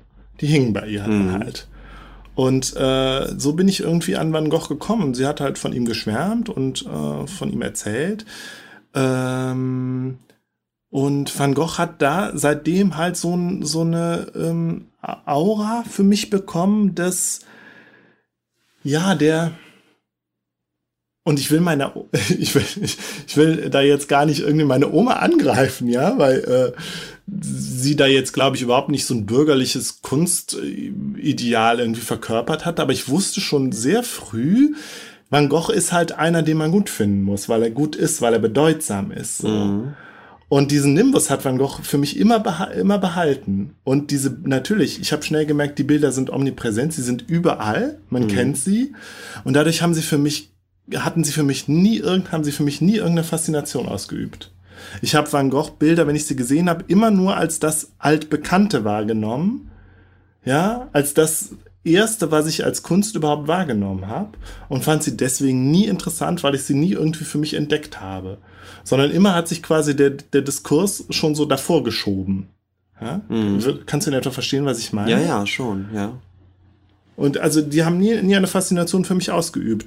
Ähm, deswegen fand ich es erstens interessant, ähm, in dieser Ausstellung zu sein und direkt mich direkt wieder in dieser in dieser meiner persönlichen Van Gogh Rezeption zu befinden und auf der anderen Seite ähm, aber dann zu merken, oh die anderen Leute scheinen aber fasziniert davon zu sein. Die scheint der Van Gogh tatsächlich zu catchen.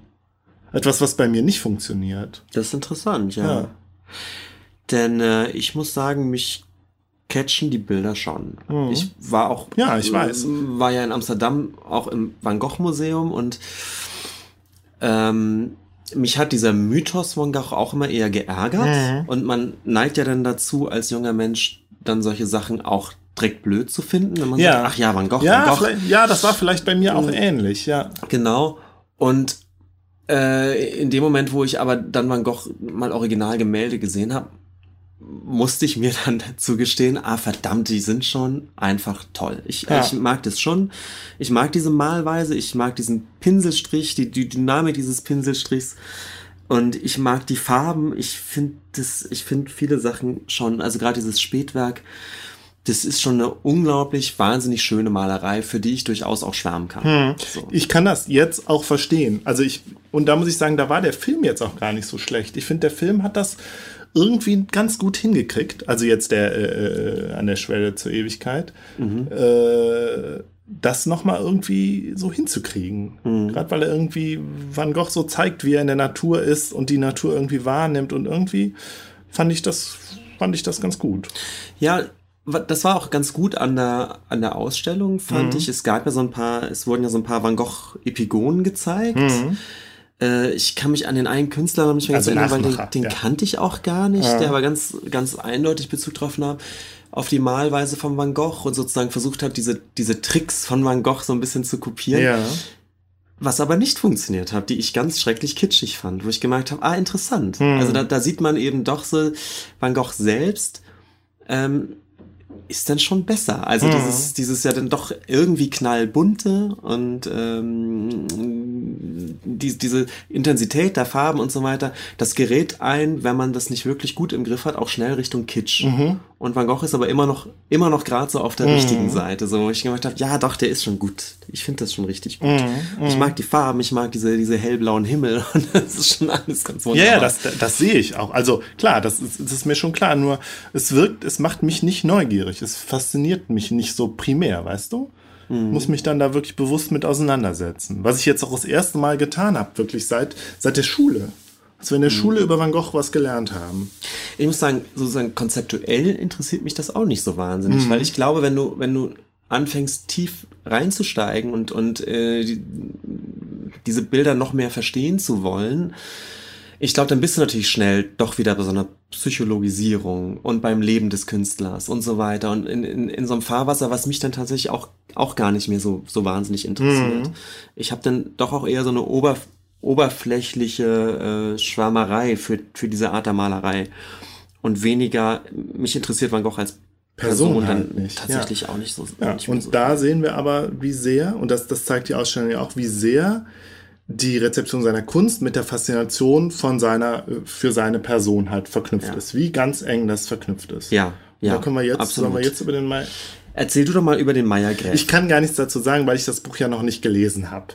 Aber du hast angefangen. Ja, ich habe angefangen, aber ich kann noch nichts dazu sagen. Also das Buch, ja, Meyer Gräfe war halt einer der ersten, der ein Buch geschrieben hat, ein, quasi eine Ja, Romanbiografie. Julius anhand Meyer Gräfe ist ein deutscher Kunsthistoriker Ja. und der hat eine der ersten äh, Biografien Ja. über Van Gogh äh, äh, Ja. geschrieben. Das Buch ist sehr schwärmerisch und ich bin aber auch gerade erst in den ersten Jahren. Vielleicht erzähle ich mal im nächsten Nachklapp Okay. was darüber oder so. Aber Also- das Buch ist gar nicht so gar nicht so schlimm, wie ich befürchtet habe. Ich habe gedacht, das ist absolut schwülstig und unerträglich, aber ist es nicht. Nö, es ist natürlich, es ist natürlich schwülstig, aber es geht. Es ist schön zu lesen. Also dann vertrauen wir mal der, der These der Ausstellungsmacher, die Ich nämlich denke, sagen, dass ja. diese Monographie von Julius Meyer Gräfe die Rezeption von Van Gogh in Deutschland maßgeblich geprägt hat, weil Meyer Gräfe eben dort Van Gogh darstellt als eben diesen einen Eigenbrötler, der und das fand ich ganz interessant, der ähm, an der Kunst auch irgendwie verzweifelt und leidet. Und der durch sein Leiden aber auch diese große Kunst überhaupt ein Mer- erst schaffen er ist ein kann. Märtyrer. Er ist ein Märtyrer. ein Heiliger, er ist quasi Jesus. Und er ist quasi Jesus. Und ähm, ich weiß eben nicht, ob Julius Meyer Gräfe das wirklich so schreibt, aber die Ausstellung sagt, naja, das ist aber zumindest der, der, der, Ausgang, Subtext ja, irgendwie. Dieses Leiden an der Kunst, dieses Jesushafte. Und da ist dann auch wieder interessant, diese Wand, von der du sprachst, mit diesen ganzen ähm, Selbstporträts. Selbstporträts Ja. verschiedener Maler, die sich in einer Mischung aus, aus Van Gogh und Ja. Jesus darstellen. Ja. Die Märtyrer der. Kunst. Und die Ausstellung sagt, ja, Meyer Gräfe hat mit dieser Monographie ähm, den Grund gelegt für Mhm. diese Rezeption. Ähm, und das fand ich auch total spannend. Das war mir nicht klar. Ich, Nee, das war mir auch nicht klar. Das war, dass war man das großartig. vielleicht, ja. vielleicht auch so zurückverfolgen kann Ah. auf diese, auf diese äh, Meyer Gräfe Rezeption. Ah. Ja, ich meine, was mir auch bei der, als ich das sah, dann im Nachhinein noch aufgefallen ist, wenn ich, wenn heute Van Gogh wirklich so verstaubt wirkt und ja, und damals war er dann doch, wenn man mal guckt, heute ist er wirklich so der Inbegriff der bürgerlichen Kunst und damals war halt genau das Gegenteil. Oh ja. Aber das ist ja mit vielen von diesen. Das ist, ja, das ist, glaube ich, ein ganz ich normaler glaube, das ist Prozess. der Weg, der in diesen klassischen Ja. Avantgarden gehen. Ja? Auf jeden Und, Fall, ja. Ähm, das ist inzwischen so mit dem Impressionismus. Das ist auch ein Weg, den die, den die Rockmusik bekanntermaßen geht. Ja. Du, man, man könnte jetzt irgendwie zynisch sagen, es gibt überhaupt nichts Verschlafeneres als impressionistische Gemälde, ja? Mhm. Ja. Und die waren natürlich zu ihrer Zeit, waren die, die absolute Avantgarde, Ja. natürlich. Und ähm, das zählt für, für, für ganz vieles. Ähm, eben, ich habe Franz Marc vorhin erwähnt, ja. Ja. Das, das, das ist inzwischen äh, äh, Schnarchkunst für, Mhm. für, für die guten Bürgerlein. Und das war natürlich zu, zu ihrer Zeit ähm, war das die skandalöse Ja. Avantgarde-Kunst. Ja, und das fand ich aber auch interessant, dass die, Aus dass die Ausstellung das auch nochmal so gezeigt hat. irgendwie. Aber das ist natürlich auch ein, ein Mechanismus, der, der immer so weitergeht. Ne? Also ich glaube, die klassische abstrakte expressionistische Kunst, Ja. Farbfeldmalerei, Mark Rothko, ist, ist auch verstaubt. natürlich heutzutage. total verstaubt Ja. inzwischen und war zu ihrer Zeit das Ende der Malerei. Ja. Und zwar im, im absolut negativsten Sinne. Ja, ja. Na klar, Oder Andy Warhol. ja. Hm. Ähm, ich würde gern noch ein ganz bisschen über den Podcast sprechen, den das Städel, Ja. ähm, den das Städel gelauncht hat. Ja, äh, den habe ich leider noch nicht gehört, ja. Aber du meinst ja, der wäre sehr gut. Genau, es gibt ein, ähm, eine kleine Podcast-Miniserie, ich glaube fünf Folgen namens Finding Van Gogh, die äh, sehr professionell ähm, äh, produziert ist und ich glaube auch mit diesem Namen nicht zufällig Mhm. erinnert an Faking Hitler, diesen Podcast, den der Stern Ja, der ist äh, übrigens auch ganz gut. ge gemacht hat, genau. Und ähm, in diesem Podcast geht es äh, vor allem um ein Gemälde Van Goghs, nämlich über das Bildnis des Dr. Gachet. Äh, ein Spätwerk Van Goghs von 1890, wahrscheinlich sein letztes Bildnis, sein letztes, sein letztes Mhm. Porträtgemälde, was er zu Lebzeiten gemalt hat. zu Lebzeiten gemalt. Posthum hat Van Gogh überraschenderweise keine Bilder mal, mal mehr gemacht. gemalt, ne? Also ja, wahrscheinlich ist das Das hat letzte er bei Bildnis. das er Beltracchi geschaffen hat. gemacht. Über den reden wir aber auch gleich nochmal. Okay.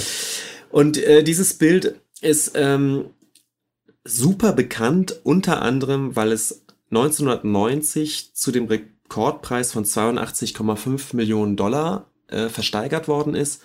Und es war damals ähm, das teuerste Gemälde überhaupt auf dem Ja. Kunstmarkt. Das absolut teuerste Gemälde, was jemals äh, versteigert wurde. Ähm, und dieser ganze Mythos des Gemäldes oder der, der, mh, die Geschichte dieses Gemäldes, durch welche Hände das ging, ist aber auch bis dahin schon total spannend. Natürlich Mhm. ist es spannend, weil es so eins der letzten äh, Gemälde Van Goghs war, das letzte Bildnis Van Goghs. Ähm, das Gemälde an sich ist auch ganz, ganz toll irgendwie. Und der Podcast zeichnet nun den Weg des Gemäldes eben einmal bis 1990, bis zu dieser Versteigerung nach. Und dann eben auch noch die Geschichte nach dieser Versteigerung. Ähm, das ist nämlich auch ganz spannend. 1990 geht das Gemälde nach Japan an einen sehr reichen Sammler, der aber 1996 stirbt. Und ähm, ab da ist dieser Weg des Gemäldes irgendwie so ein ganz bisschen unklar. Und jetzt muss ich einmal auf die Wikipedia bashen. Mhm. In der Wikipedia in der Deutschen steht momentan noch, Stand März 2020, dass ähm, sich mit dem Tod des, dieses japanischen Sammlers die Spur dieses Gemäldes ein bisschen verlieren würde. Und ganz mystisch ist dann auch noch die Rede von einem Zitat dieses Sammlers, der gesagt hat, wenn er stirbt, würde er dieses Gemälde mit in sein Grab nehmen. Was bedeuten würde, dass es, äh, dass das Gemälde verbrannt wäre, denn äh, der Suito Rioli oder wie der hieß, der, der Japaner, hat sich verbrennen lassen. Mhm. Und da endet sozusagen dieser Wikipedia-Artikel. ähm, was natürlich Quatsch ist, dann ähm, man kennt durchaus noch den weiteren Weg des Gemäldes, zumindest ein bisschen. Es gibt von 2015 einen Artikel in der Zeit von Stefan Kolderhoff, der den, den Weg des Gemäldes dann so ein bisschen nachgezeichnet hat. Es gab eben ähm, 1997 nochmal eine, einen Ankauf oder über Christie's ist das, ist das Gemälde jedenfalls nochmal weiter verkauft worden an Wolfgang Flöttl, das ist ein Schweizer Sammler. Und der hat es aber wohl äh, relativ kurze Zeit später auch nochmal verkauft äh, in den späten 90er Jahren. Aber irgendwo dann Verliert sich die endet Spur. dann die, die Spur des Gemäldes. Ja. Man, man könnte so ein bisschen sagen, in den Wirren des Kapitalismus ist dann, Ja. äh, verliert sich die Spur. Und es gibt Leute, ähm, Kunsthändler, die ziemlich sicher wissen, wem das Gemälde heute gehört, die aber irgendwie alle Stillschweigen bewahren. Bestimmt irgendeinem Oligarchen. Ähm, und jedenfalls, dieses, dieses Fass macht dann dieser Podcast eben auch noch Ja. auf, wo ist es denn jetzt wirklich? Und äh, das ist schon irgendwie ganz, ganz interessant Ja. und irgendwie auch witzig. Ähm, aber auch schon auf den auf dem Weg dahin, also bis zu diesen ganzen Versteigerungen in den 90er Jahren, ist der Weg des Gemäldes eben total spannend. Es, wird konfisziert von den, von den Nationalsozialisten. Äh, es ist vorher eben im, im, im Städel und ähm, wird da angekauft von einem ehemaligen Städeldirektor, der auch eine ganz interessante Figur ist und auch, glaube ich, eine sehr musterhafte Figur eines avantgardistischen Museumsmannes, der dann aber bei den Nazis in Ungnade Hm. fällt. Ähm, einerseits, weil er, weil er selbst äh, Jude ist oder jüdische Wurzeln hat und andererseits, weil er eben diese Avantgarde-Kunst sammelt. Mhm. Und auch ganz interessant ist, die, die, die Nazis, was für eine Beziehung die zu dieser Avantgarde-Kunst haben. Besonders auch zu Van Entartete Gogh, Kunst, ja. der am Anfang noch als nordischer Künstler Mhm. durchaus bei den Nazis noch ganz gut ankommt und irgendwann in den späten 40ern dann doch plötzlich aber nicht mehr geht und plötzlich Mhm. als entartet gilt. Also allein schon das total interessant alles. Und ähm, der Podcast schneidet auch etwas an, was die Ausstellung nicht mehr thematisiert, Mhm. nämlich die Van Gogh-Rezeption ähm, in der Nachkriegszeit, vor allem dann in den 60er, 70er, 80er Jahren. Und da gab es tatsächlich nochmal so einen Umschwung, Ah, nämlich äh, dass in den 60er, 70er Jahren äh, die Van Gogh-Malerei, ähm, also die, die Preise steigen ja wahnsinnig. Van Gogh ist ein wahnsinnig bekannter Künstler. Und es gibt aber in den 60er und 70er Jahren wohl immer noch die Fokussierung auf Van Gogh als, als Genie. Mhm. Und eben seine Kunst wird eben gerne auch parallel zu seiner Leidensgeschichte und seiner, seiner Psyche gesehen. Ja, also der psychisch, der, der, verrückte Ja, Künstler. ja. Und ja, nur er konnte natürlich dann auch diese, diese expressiven Landschaften äh, malen und so weiter. Also es gibt eine Parallelisierung zwischen Leben und Werk Van Goghs.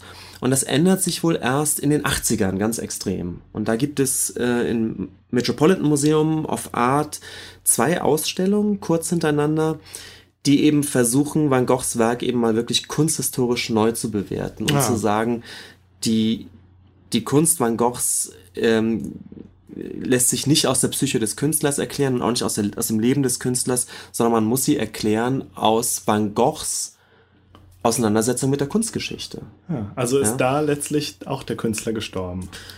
Genau. Und Ja. die, diese 80er Jahre, da passiert es eben in, im größeren Maßstab, dass Kunsthistoriker sagen, nein, Van Gogh hat sich mit anderen Künstlern auseinandergesetzt, Ja. er hat sich mit der Kunstgeschichte Es auseinandergesetzt. ist eben nicht alles aus ihm und seiner Psyche herausgesprudelt, ohne jemals Kontakt zu irgendwas anderem gehabt zu haben. Richtig. Ja. Und ähm, es, äh, zu Wort kommt eine nam, Kunsthistorikerin namens Cynthia Salzman, eine Amerikanerin, die, äh, die ein Buch zu Van Gogh geschrieben hat und die wirklich äh, für diese These steht, zu sagen, nein, die Krankheit Van Goghs und seine Kunst haben nichts miteinander zu tun.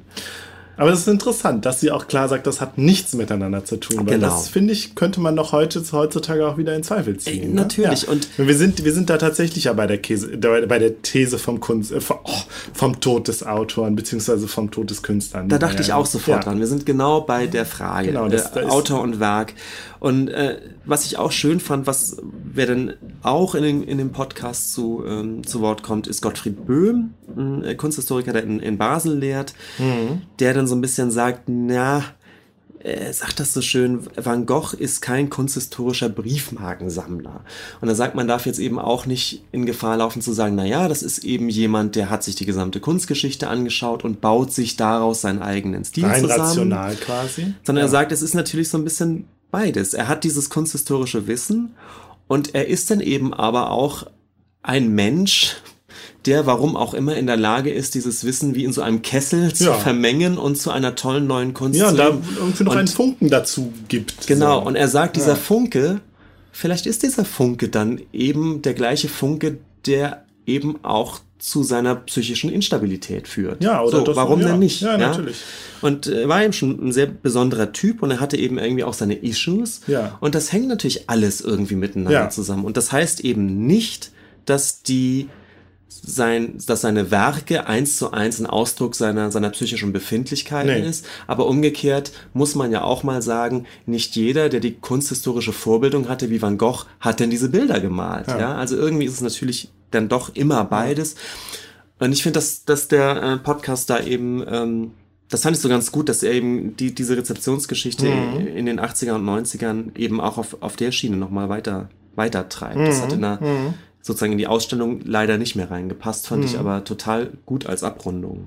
Ja. Ich habe ja, gerade als wir den Film jetzt gesehen haben, äh, und da taucht ja auch Gauguin auf, mit dem Van Gogh ja eine Freundschaft verband, die Mhm. am Ende dann ja aber auseinandergegangen ist, kurz vor, ich glaube, kurz bevor er sich dann das Ohr abgeschnitten hat. Also es, es führte dann zu einer Krise. Und äh, da musste ich aber auch drüber nachdenken, ja, das sind schon auch unterschiedliche Männertypen einfach gewesen. Zumindest Ja. wird es im Film so dargestellt. Es wird im ne? Film ganz klar so dargestellt. Ja, ich weiß nicht, wie, wie Gauguin selber so drauf war. Äh, auch eine problematische Figur, wie ich jetzt erfahren habe, mit seinen, äh, als er da in, in, auf Tahiti war und Beziehungen zu jungen Mädchen geführt hat. Auch Dinge, ja, die heutzutage, die man heutzutage auf jeden Fall thematisieren muss, denke ich.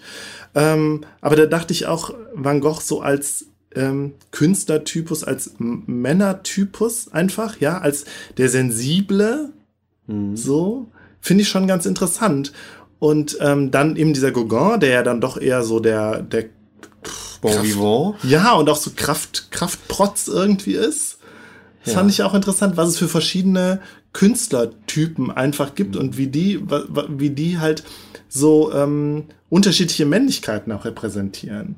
Da muss ich halt auch dran denken. Gerade jetzt, wo im Zuge von MeToo ganz oft eben auch auf es eben, eben darum geht, dass Künstler auch teilweise, also klar, in der Unterhaltungsindustrie ist nochmal was anderes, aber sehr viel Macht halt auch auf sich vereinen äh, muss ich dran denken, ja, es gibt halt auch die Künstlertypen, die, ähm, die wirklich so sich als Gott inszenieren, als, als Genie. Ich musste da immer direkt irgendwie an Wagner denken, der bestimmt so an diesem einen Ende des Spektrums steht und Van Gogh dann halt ganz am anderen Ende des Spektrums. Ja, als, als hypersensibler äh, Mensch, Melancholisch, der ganz sensible ja, Antennen genau. hat und eben äh, und halt aber auch eben kein eben Sch Schwäche verkörpert. Ja.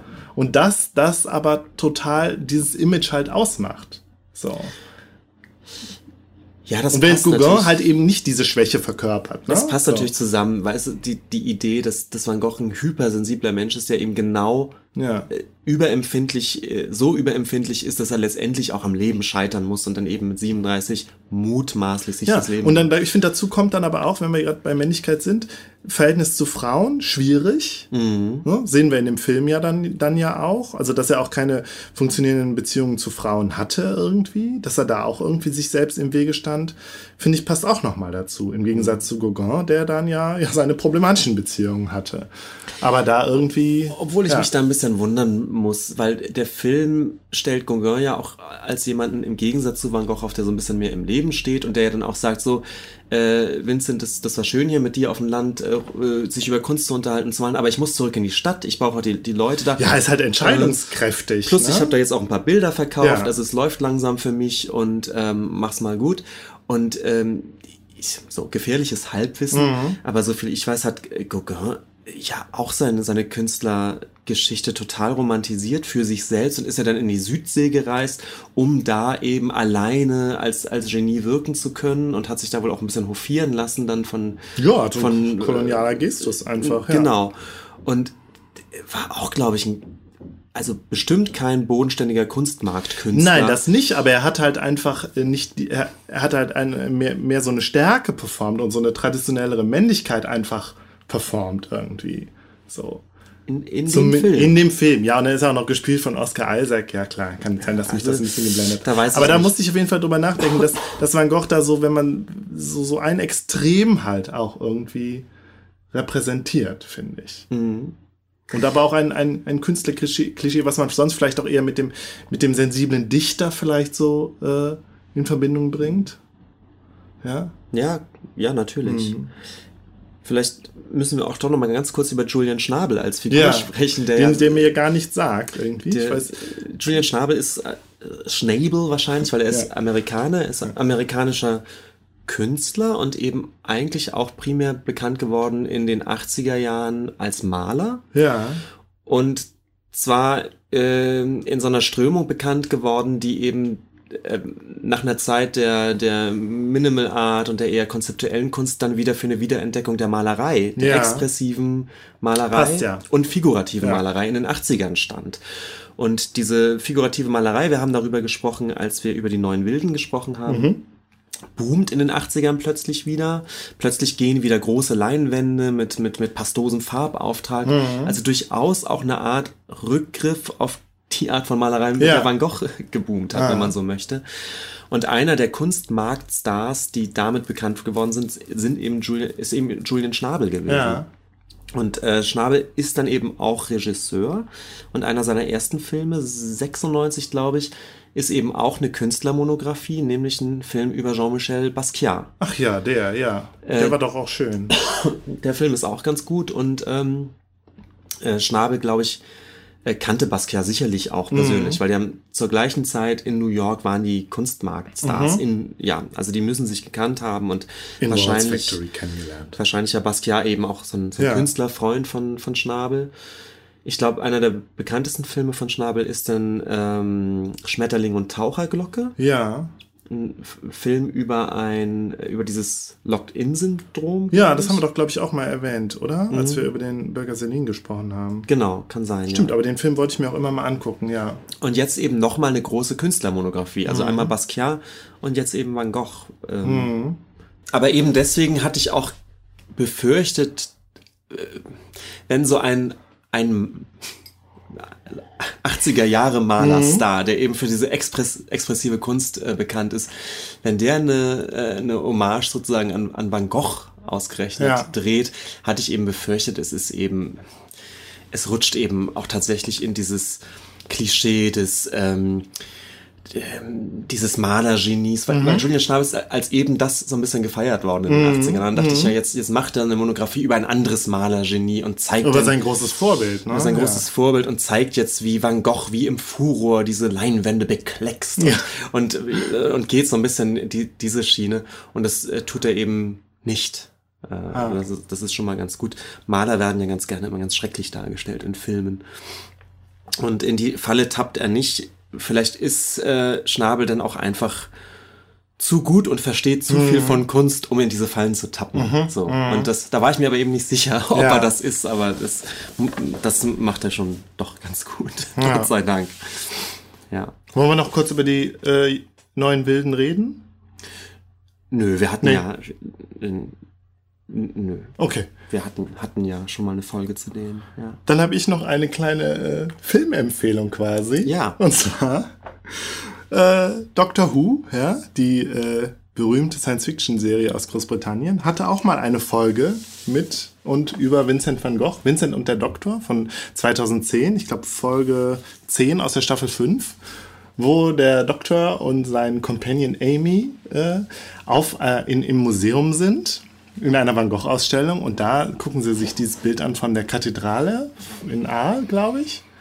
Und dann entdecken sie hinter dem Kirchenfenster ein Monster auf dem Gemälde, reisen mit der TARDIS zu Van Gogh nach Aal. Und ja, Van Gogh ist tatsächlich das reine Klischee. Also alles, also alles, was wir jetzt eben besprochen haben, die Leute mögen ihn nicht, er hat kein Geld, er ist arm, er wird verkannt, er ist dem Wahnsinn nahe, voller Selbstzweifel. Und äh, das Ganze aber immer gespickt mit so, mit so kleinen Gags, zum Beispiel, dass er seine Bilder äh, äh, einfach nicht mit seine eigenen Bilder ähm, behandelt er nicht mit Respekt und überpinselt die oder nimmt die als Unterlage für den Kaffee und so. Und Amy und der Doktor erschrecken sich jedes Mal, weil sie die Bilder, weil sie den, den Wert der Bilder kennen. Ähm, ja, und letztlich geht es darum, dass ein Mon tatsächlich ein Monster in Aal unterwegs ist, das aber nur der Doktor sehen kann. Verstehst du? Nur der Doktor mit seinen besonderen Fähigkeiten. Äh, Quatsch, was rede ich? Nicht der Doktor, sondern nur Van Gogh, Gogh, ja. kann das Monster sehen. Der Doktor braucht tatsächlich ein, ein, ein Device dafür. Und äh, ja, äh, am Ende besiegen sie das äh, Monster. Es stellt sich heraus, wie so oft bei Doctor Who, es ist gar, gar kein richtiges Monster, sondern es ist irgendwie auch einsam und, und äh, äh, äh, darüber hinaus auch blind. Also auch nochmal in Bezug, also im Gegensatz zu Van Gogh. Es ist blind und sieht halt nichts.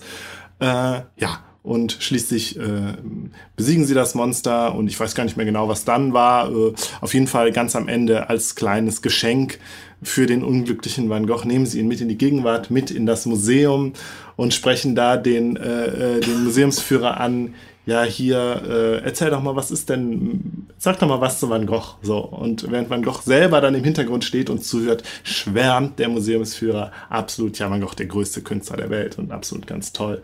Und das ist das sehr rührende Ende dieser Folge, Mhm. bei der ich auch gestern wieder ein paar Tränen in den Augen hatte. Ach doch. Ja.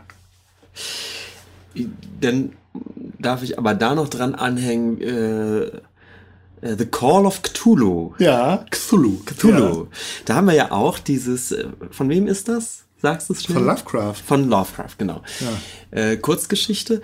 Und da haben wir ja auch dieses Motiv, dass äh, die Künstler, also die Künstler als Menschen besonders sensibel sind und Mhm. Ja. Dinge eben äh, wahrnehmen, die normale Menschen nicht wahrnehmen. Interessant, dass du jetzt da auf Lovecraft kommst. Ja. Und da, da, da verfällt doch der eine Künstler, glaube ich, sogar dem Wahnsinn, weil er eben diese, diese unterbewussten äh, Nachrichten dieses Cthulhu-Wesens das weiß ich, als es gibt, doch einziger den, es empfangen gibt doch diesen kann. Geiger, ja. Der, Und äh, die Musik des Erich Zann oder so.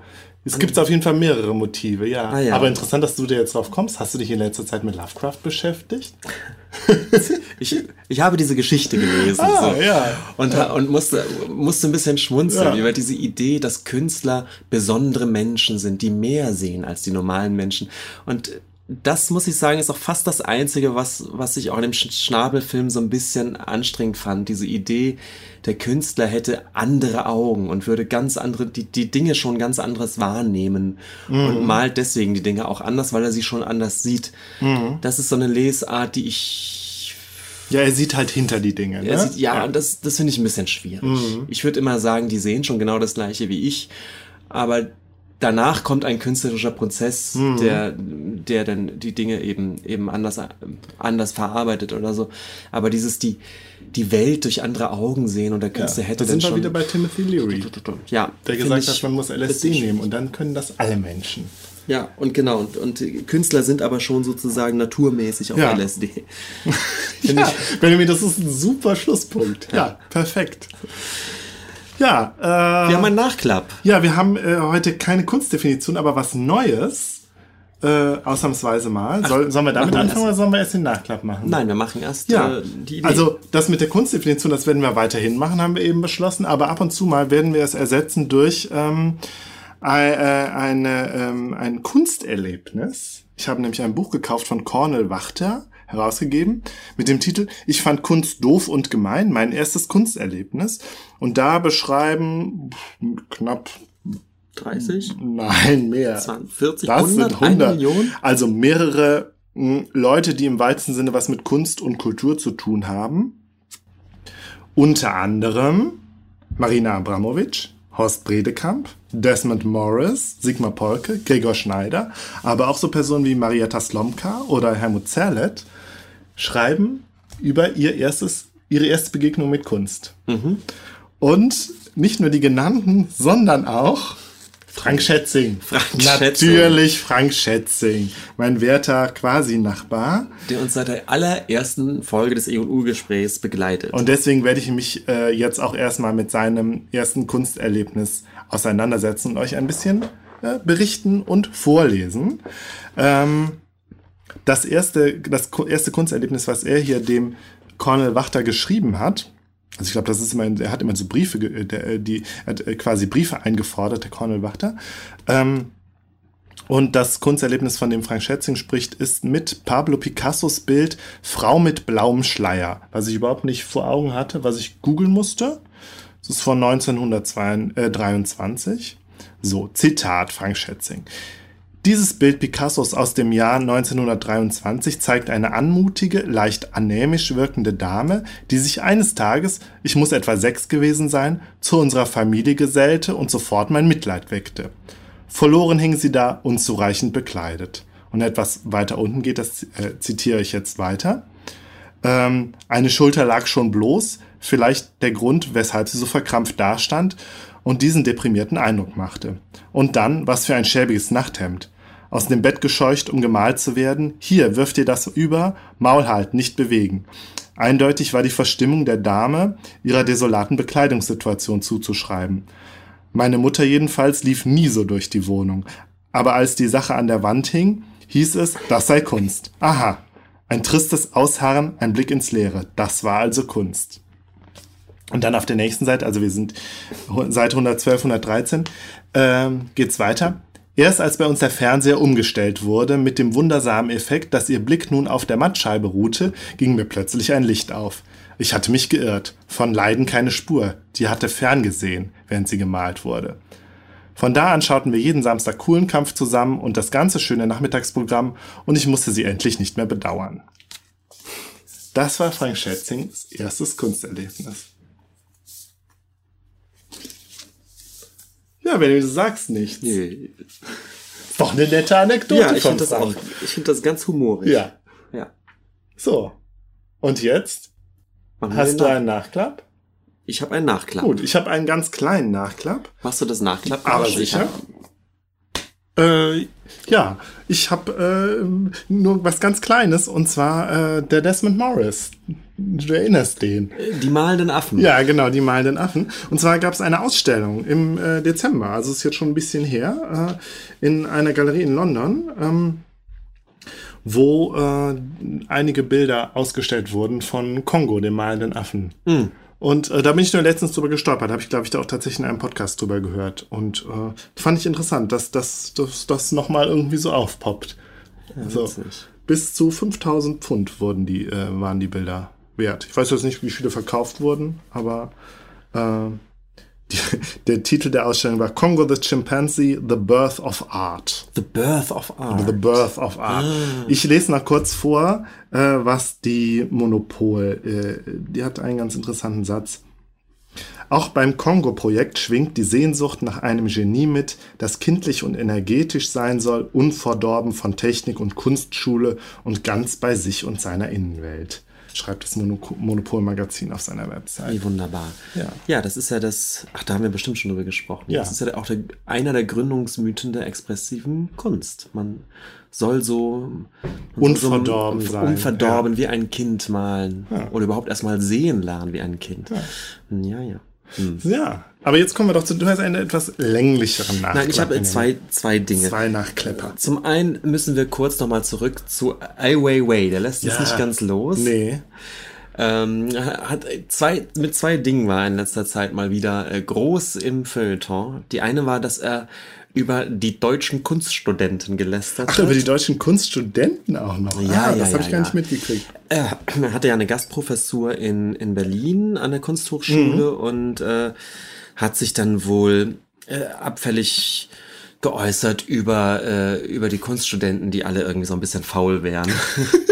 Ich habe das nicht weiter verfolgt. Ich habe ich hab's jetzt auch nicht im O-Ton. Ja. Ich weiß auch nicht, wie- wie weit sein, sein Bashing da ging. Äh, ich habe es wirklich nur am, äh, am Rande mal wieder mitbekommen, dass ähm, nachdem er ja schon überhaupt sich über Deutschland abfällig ge- bemerkt hatte, Deutschland als Kulturstandort, kam es dann jetzt nochmal konkreter, die deutschen Ja. Kunststudenten. Und sofort auch, ähm, wie gesagt, irgendwie, äh, das, das, das hört das deutsche Feuilleton nicht gerne. Nein, also es ist aber interessant, aber auch so das Gesamte. Also auch selbst, selbst du meinst auch, äh, das Monopol-Magazin hat sich doch auch aufgeregt, oder? Ja, wir hatten es ja damals schon, Ja. als, als er sich über Deutschland ein bisschen, äh, oder ja, über Deutschland gebasht hat, so, dass Deutschland ja sehr um sich selbst kreise, sich zwar für einen sehr offenen, äh, auch kulturell sehr offenen Standort hält, kreist doch eigentlich auch äh, das, die deutsche Kultur doch immer noch arg um sich. Und äh, was Was ich- erlaube. Ja, was ich eigentlich eine ganz inter- interessante Sichtweise Ja. fand und vielleicht ist da auch was dran, aber wie gesagt, im Feuilleton und bei Twitter überall war, war damals schon der Kanon, ja, dann geh doch, Genau, drüben, ja. dann geh doch, was erzählt uns der Chinese jetzt hier was über, Ah. über uns, ja? Ja. Fand ich ganz erstaunlich Ja. und ich glaube, genauso war es jetzt auch. Jetzt, jetzt macht er noch die, die Studenten fertig und er selbst ist ja so ein Kunstsuperstar, der wahrscheinlich nur einmal im Monat überhaupt mal in der Uni erschienen ist, aber Ja. unsere Studenten hier sind jetzt äh, faul oder wie? Oh Mann, ja, da kamen die düstersten Ressentiments raus. Ja, Ja, es ist, es ist leider so. Ich, man kann sich nur wundern. Mhm. Äh, die andere Aktion war, dass er mit, ähm, mit dem Baumarkt Hornbach Ja. ein, ein Multiple Jetzt wüsste ich sozusagen gerne, was haben die denn nochmal für, einen- für, einen- en, entwickelt hat. für Also, einen Jingle, für einen Song? Ja, egal.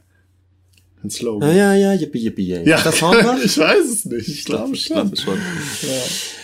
Ähm, und zwar gibt es ähm, bezieht er sich wohl auf ein Kunstwerk, was er in den 80ern gemacht hat und was aus äh, so Sicherheitswesten Ja. bestand. Und das hat er nochmal aufgelegt ähm, und hat ähm, ein, ein Kunstwerk entwickelt, was eben daraus besteht, dass man mehrere Warnwesten, so orangene Sicherheits- äh, oder Sicherheitsjacken sind es sogar, ähm, nimmt und die dann ähm, sozusagen kreuzweise miteinander miteinander ähm, mit dem mit dem ähm, Reißverschlüssen? Mit den Reißverschlüssen genau miteinander verbindet. In seiner einfachsten Version kann man eben zwei von diesen Warnwesten nehmen Ja. und so kreuzweise verbinden. Und das geht dann eben hoch zu vier oder sechs oder was weiß ich wie vielen ähm, Warnwesten, die man dann entweder an die Wand hängt oder es gibt auch eine Version, wo man dann so ein, so ein Gestänge zusammensetzt und die Ach, das ist doch schon geil. Und wir sind gerade auf der Website von Hornbach. Genau. Und da wird eben erklärt, wie man das machen kann. Für Man kann sich also diese Warnwesten Ja. kaufen, entweder zwei oder wie viel auch immer, kann die dann eben entweder mit irgendwelchen Ösen an die Wand äh, bringen oder eben als Skulptur mit so einem Gestänge äh, in den Raum stellen und hat dann einen echten Ai Weiwei zu Hause, denn wenn ich ihn richtig verstehe, sagt er, ähm, ich gebe diese Anleitung hier jetzt raus, ihr könnt euch diese Materialien holen und jede, mal, jede Skulptur, die dann entsteht, ist äh, ein echter Ai Weiwei, Ja. seiner Meinung nach. Das ist die, die Geschichte. Und er steht damit natürlich in seiner kunsthistorischen Tradition Ja. von Kunstwerken, die daraus bestehen, dass man sich eigentlich nur noch eine Anleitung kauft. Ich glaube, ich habe das schon mal auch immer mal wieder Ja, erwähnt. vielleicht ganz, ganz kleiner Exkurs. Hier die Kollegin vom Anal äh, Analphabeten-Podcast, die machen das ja regelmäßig, dass sie äh, äh, Performances, die es so gibt, so auch so Anleitungen zu Performances, tatsächlich im Podcast live performen. Letzt, Ah ja. Zuletzt was von Yoko Ono. Ah ja, Ja, finde ich sehr cool. ja schön. Also es gibt eine, eine Tradition von diesen Selfmade-Kunstwerken sozusagen, äh, die er da aufgreift.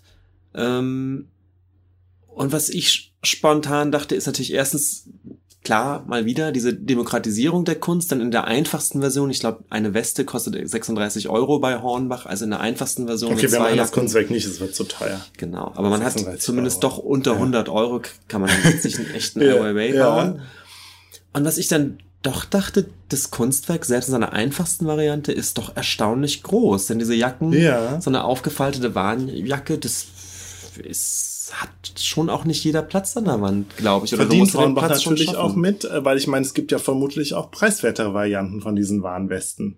Die werden ja an, äh, ich weiß nicht, die unsere unsere äh, Grundschulkinder kommen da immer an, wenn sie irgendwie bei der AWB waren, kriegen sie immer eine geschenkt. Hm. Also so teuer können die nicht sein, aber vielleicht ist das die die Deluxe-Variante, die ein bisschen gefüttert ist. Keine Wahrscheinlich Ahnung. muss es auch die sein. Da sind ja dann auch noch diese, Ja, natürlich, diese, sonst ist es kein Weiwei. diese reflektierenden Ja. Warnstreifen dran.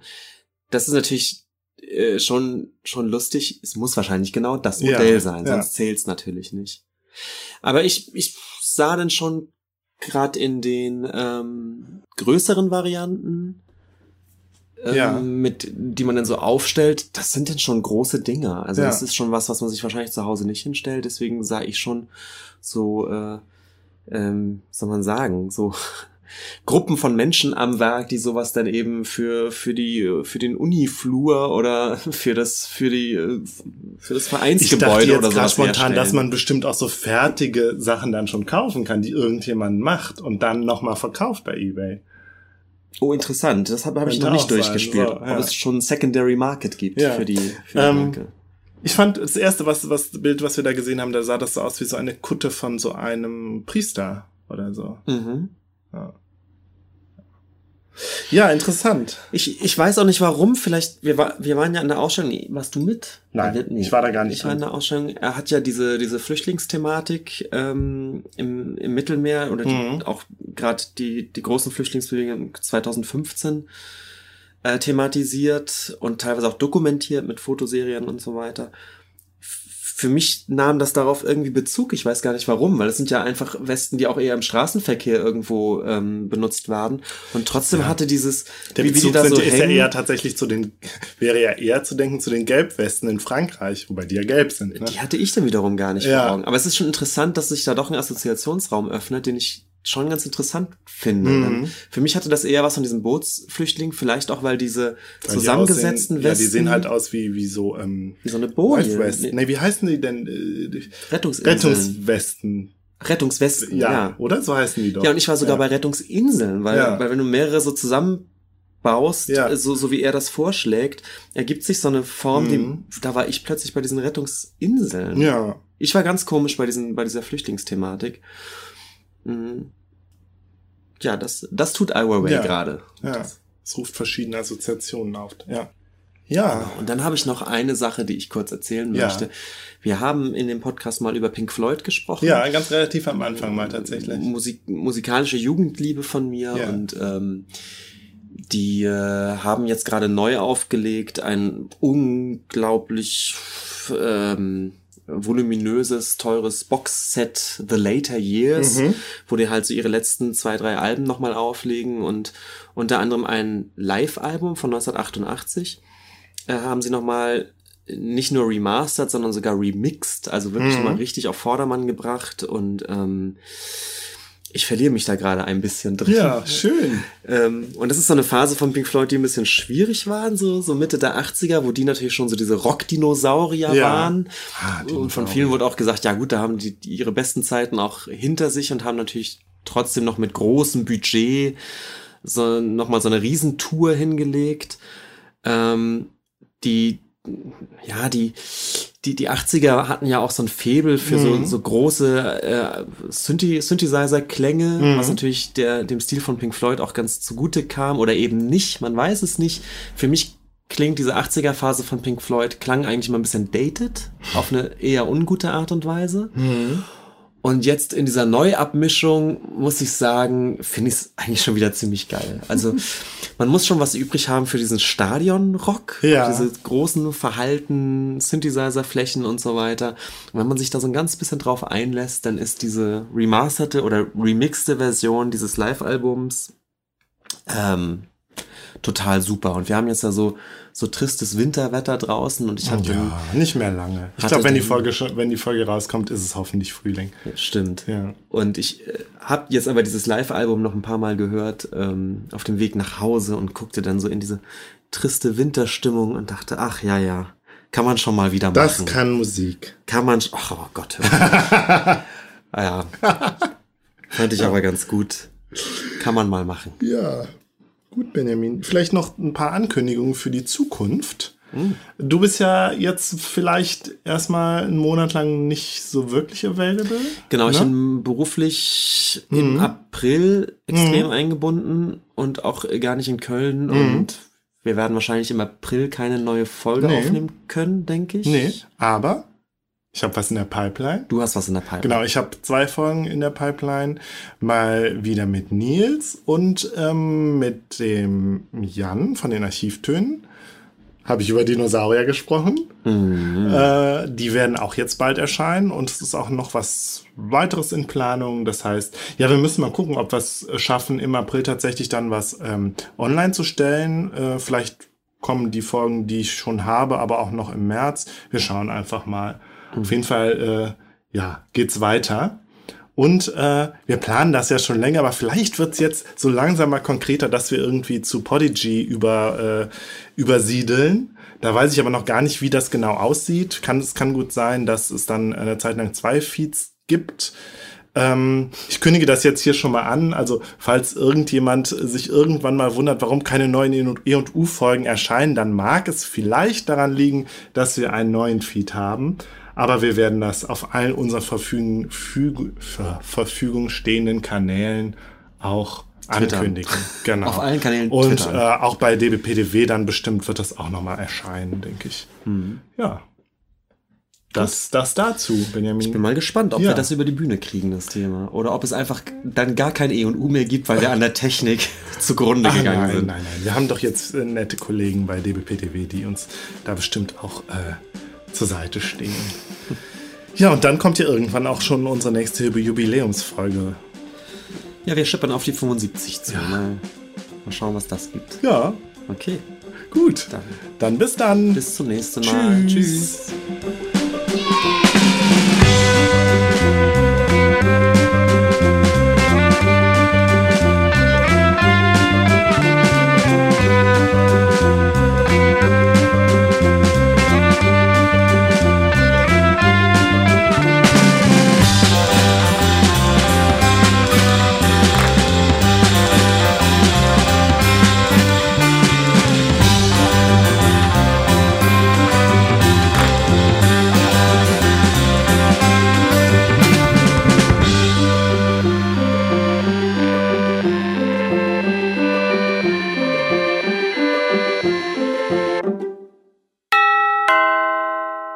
Dieser Podcast ist Teil des Podcast-Netzwerks dbpdw, die besten Podcasts der Welt.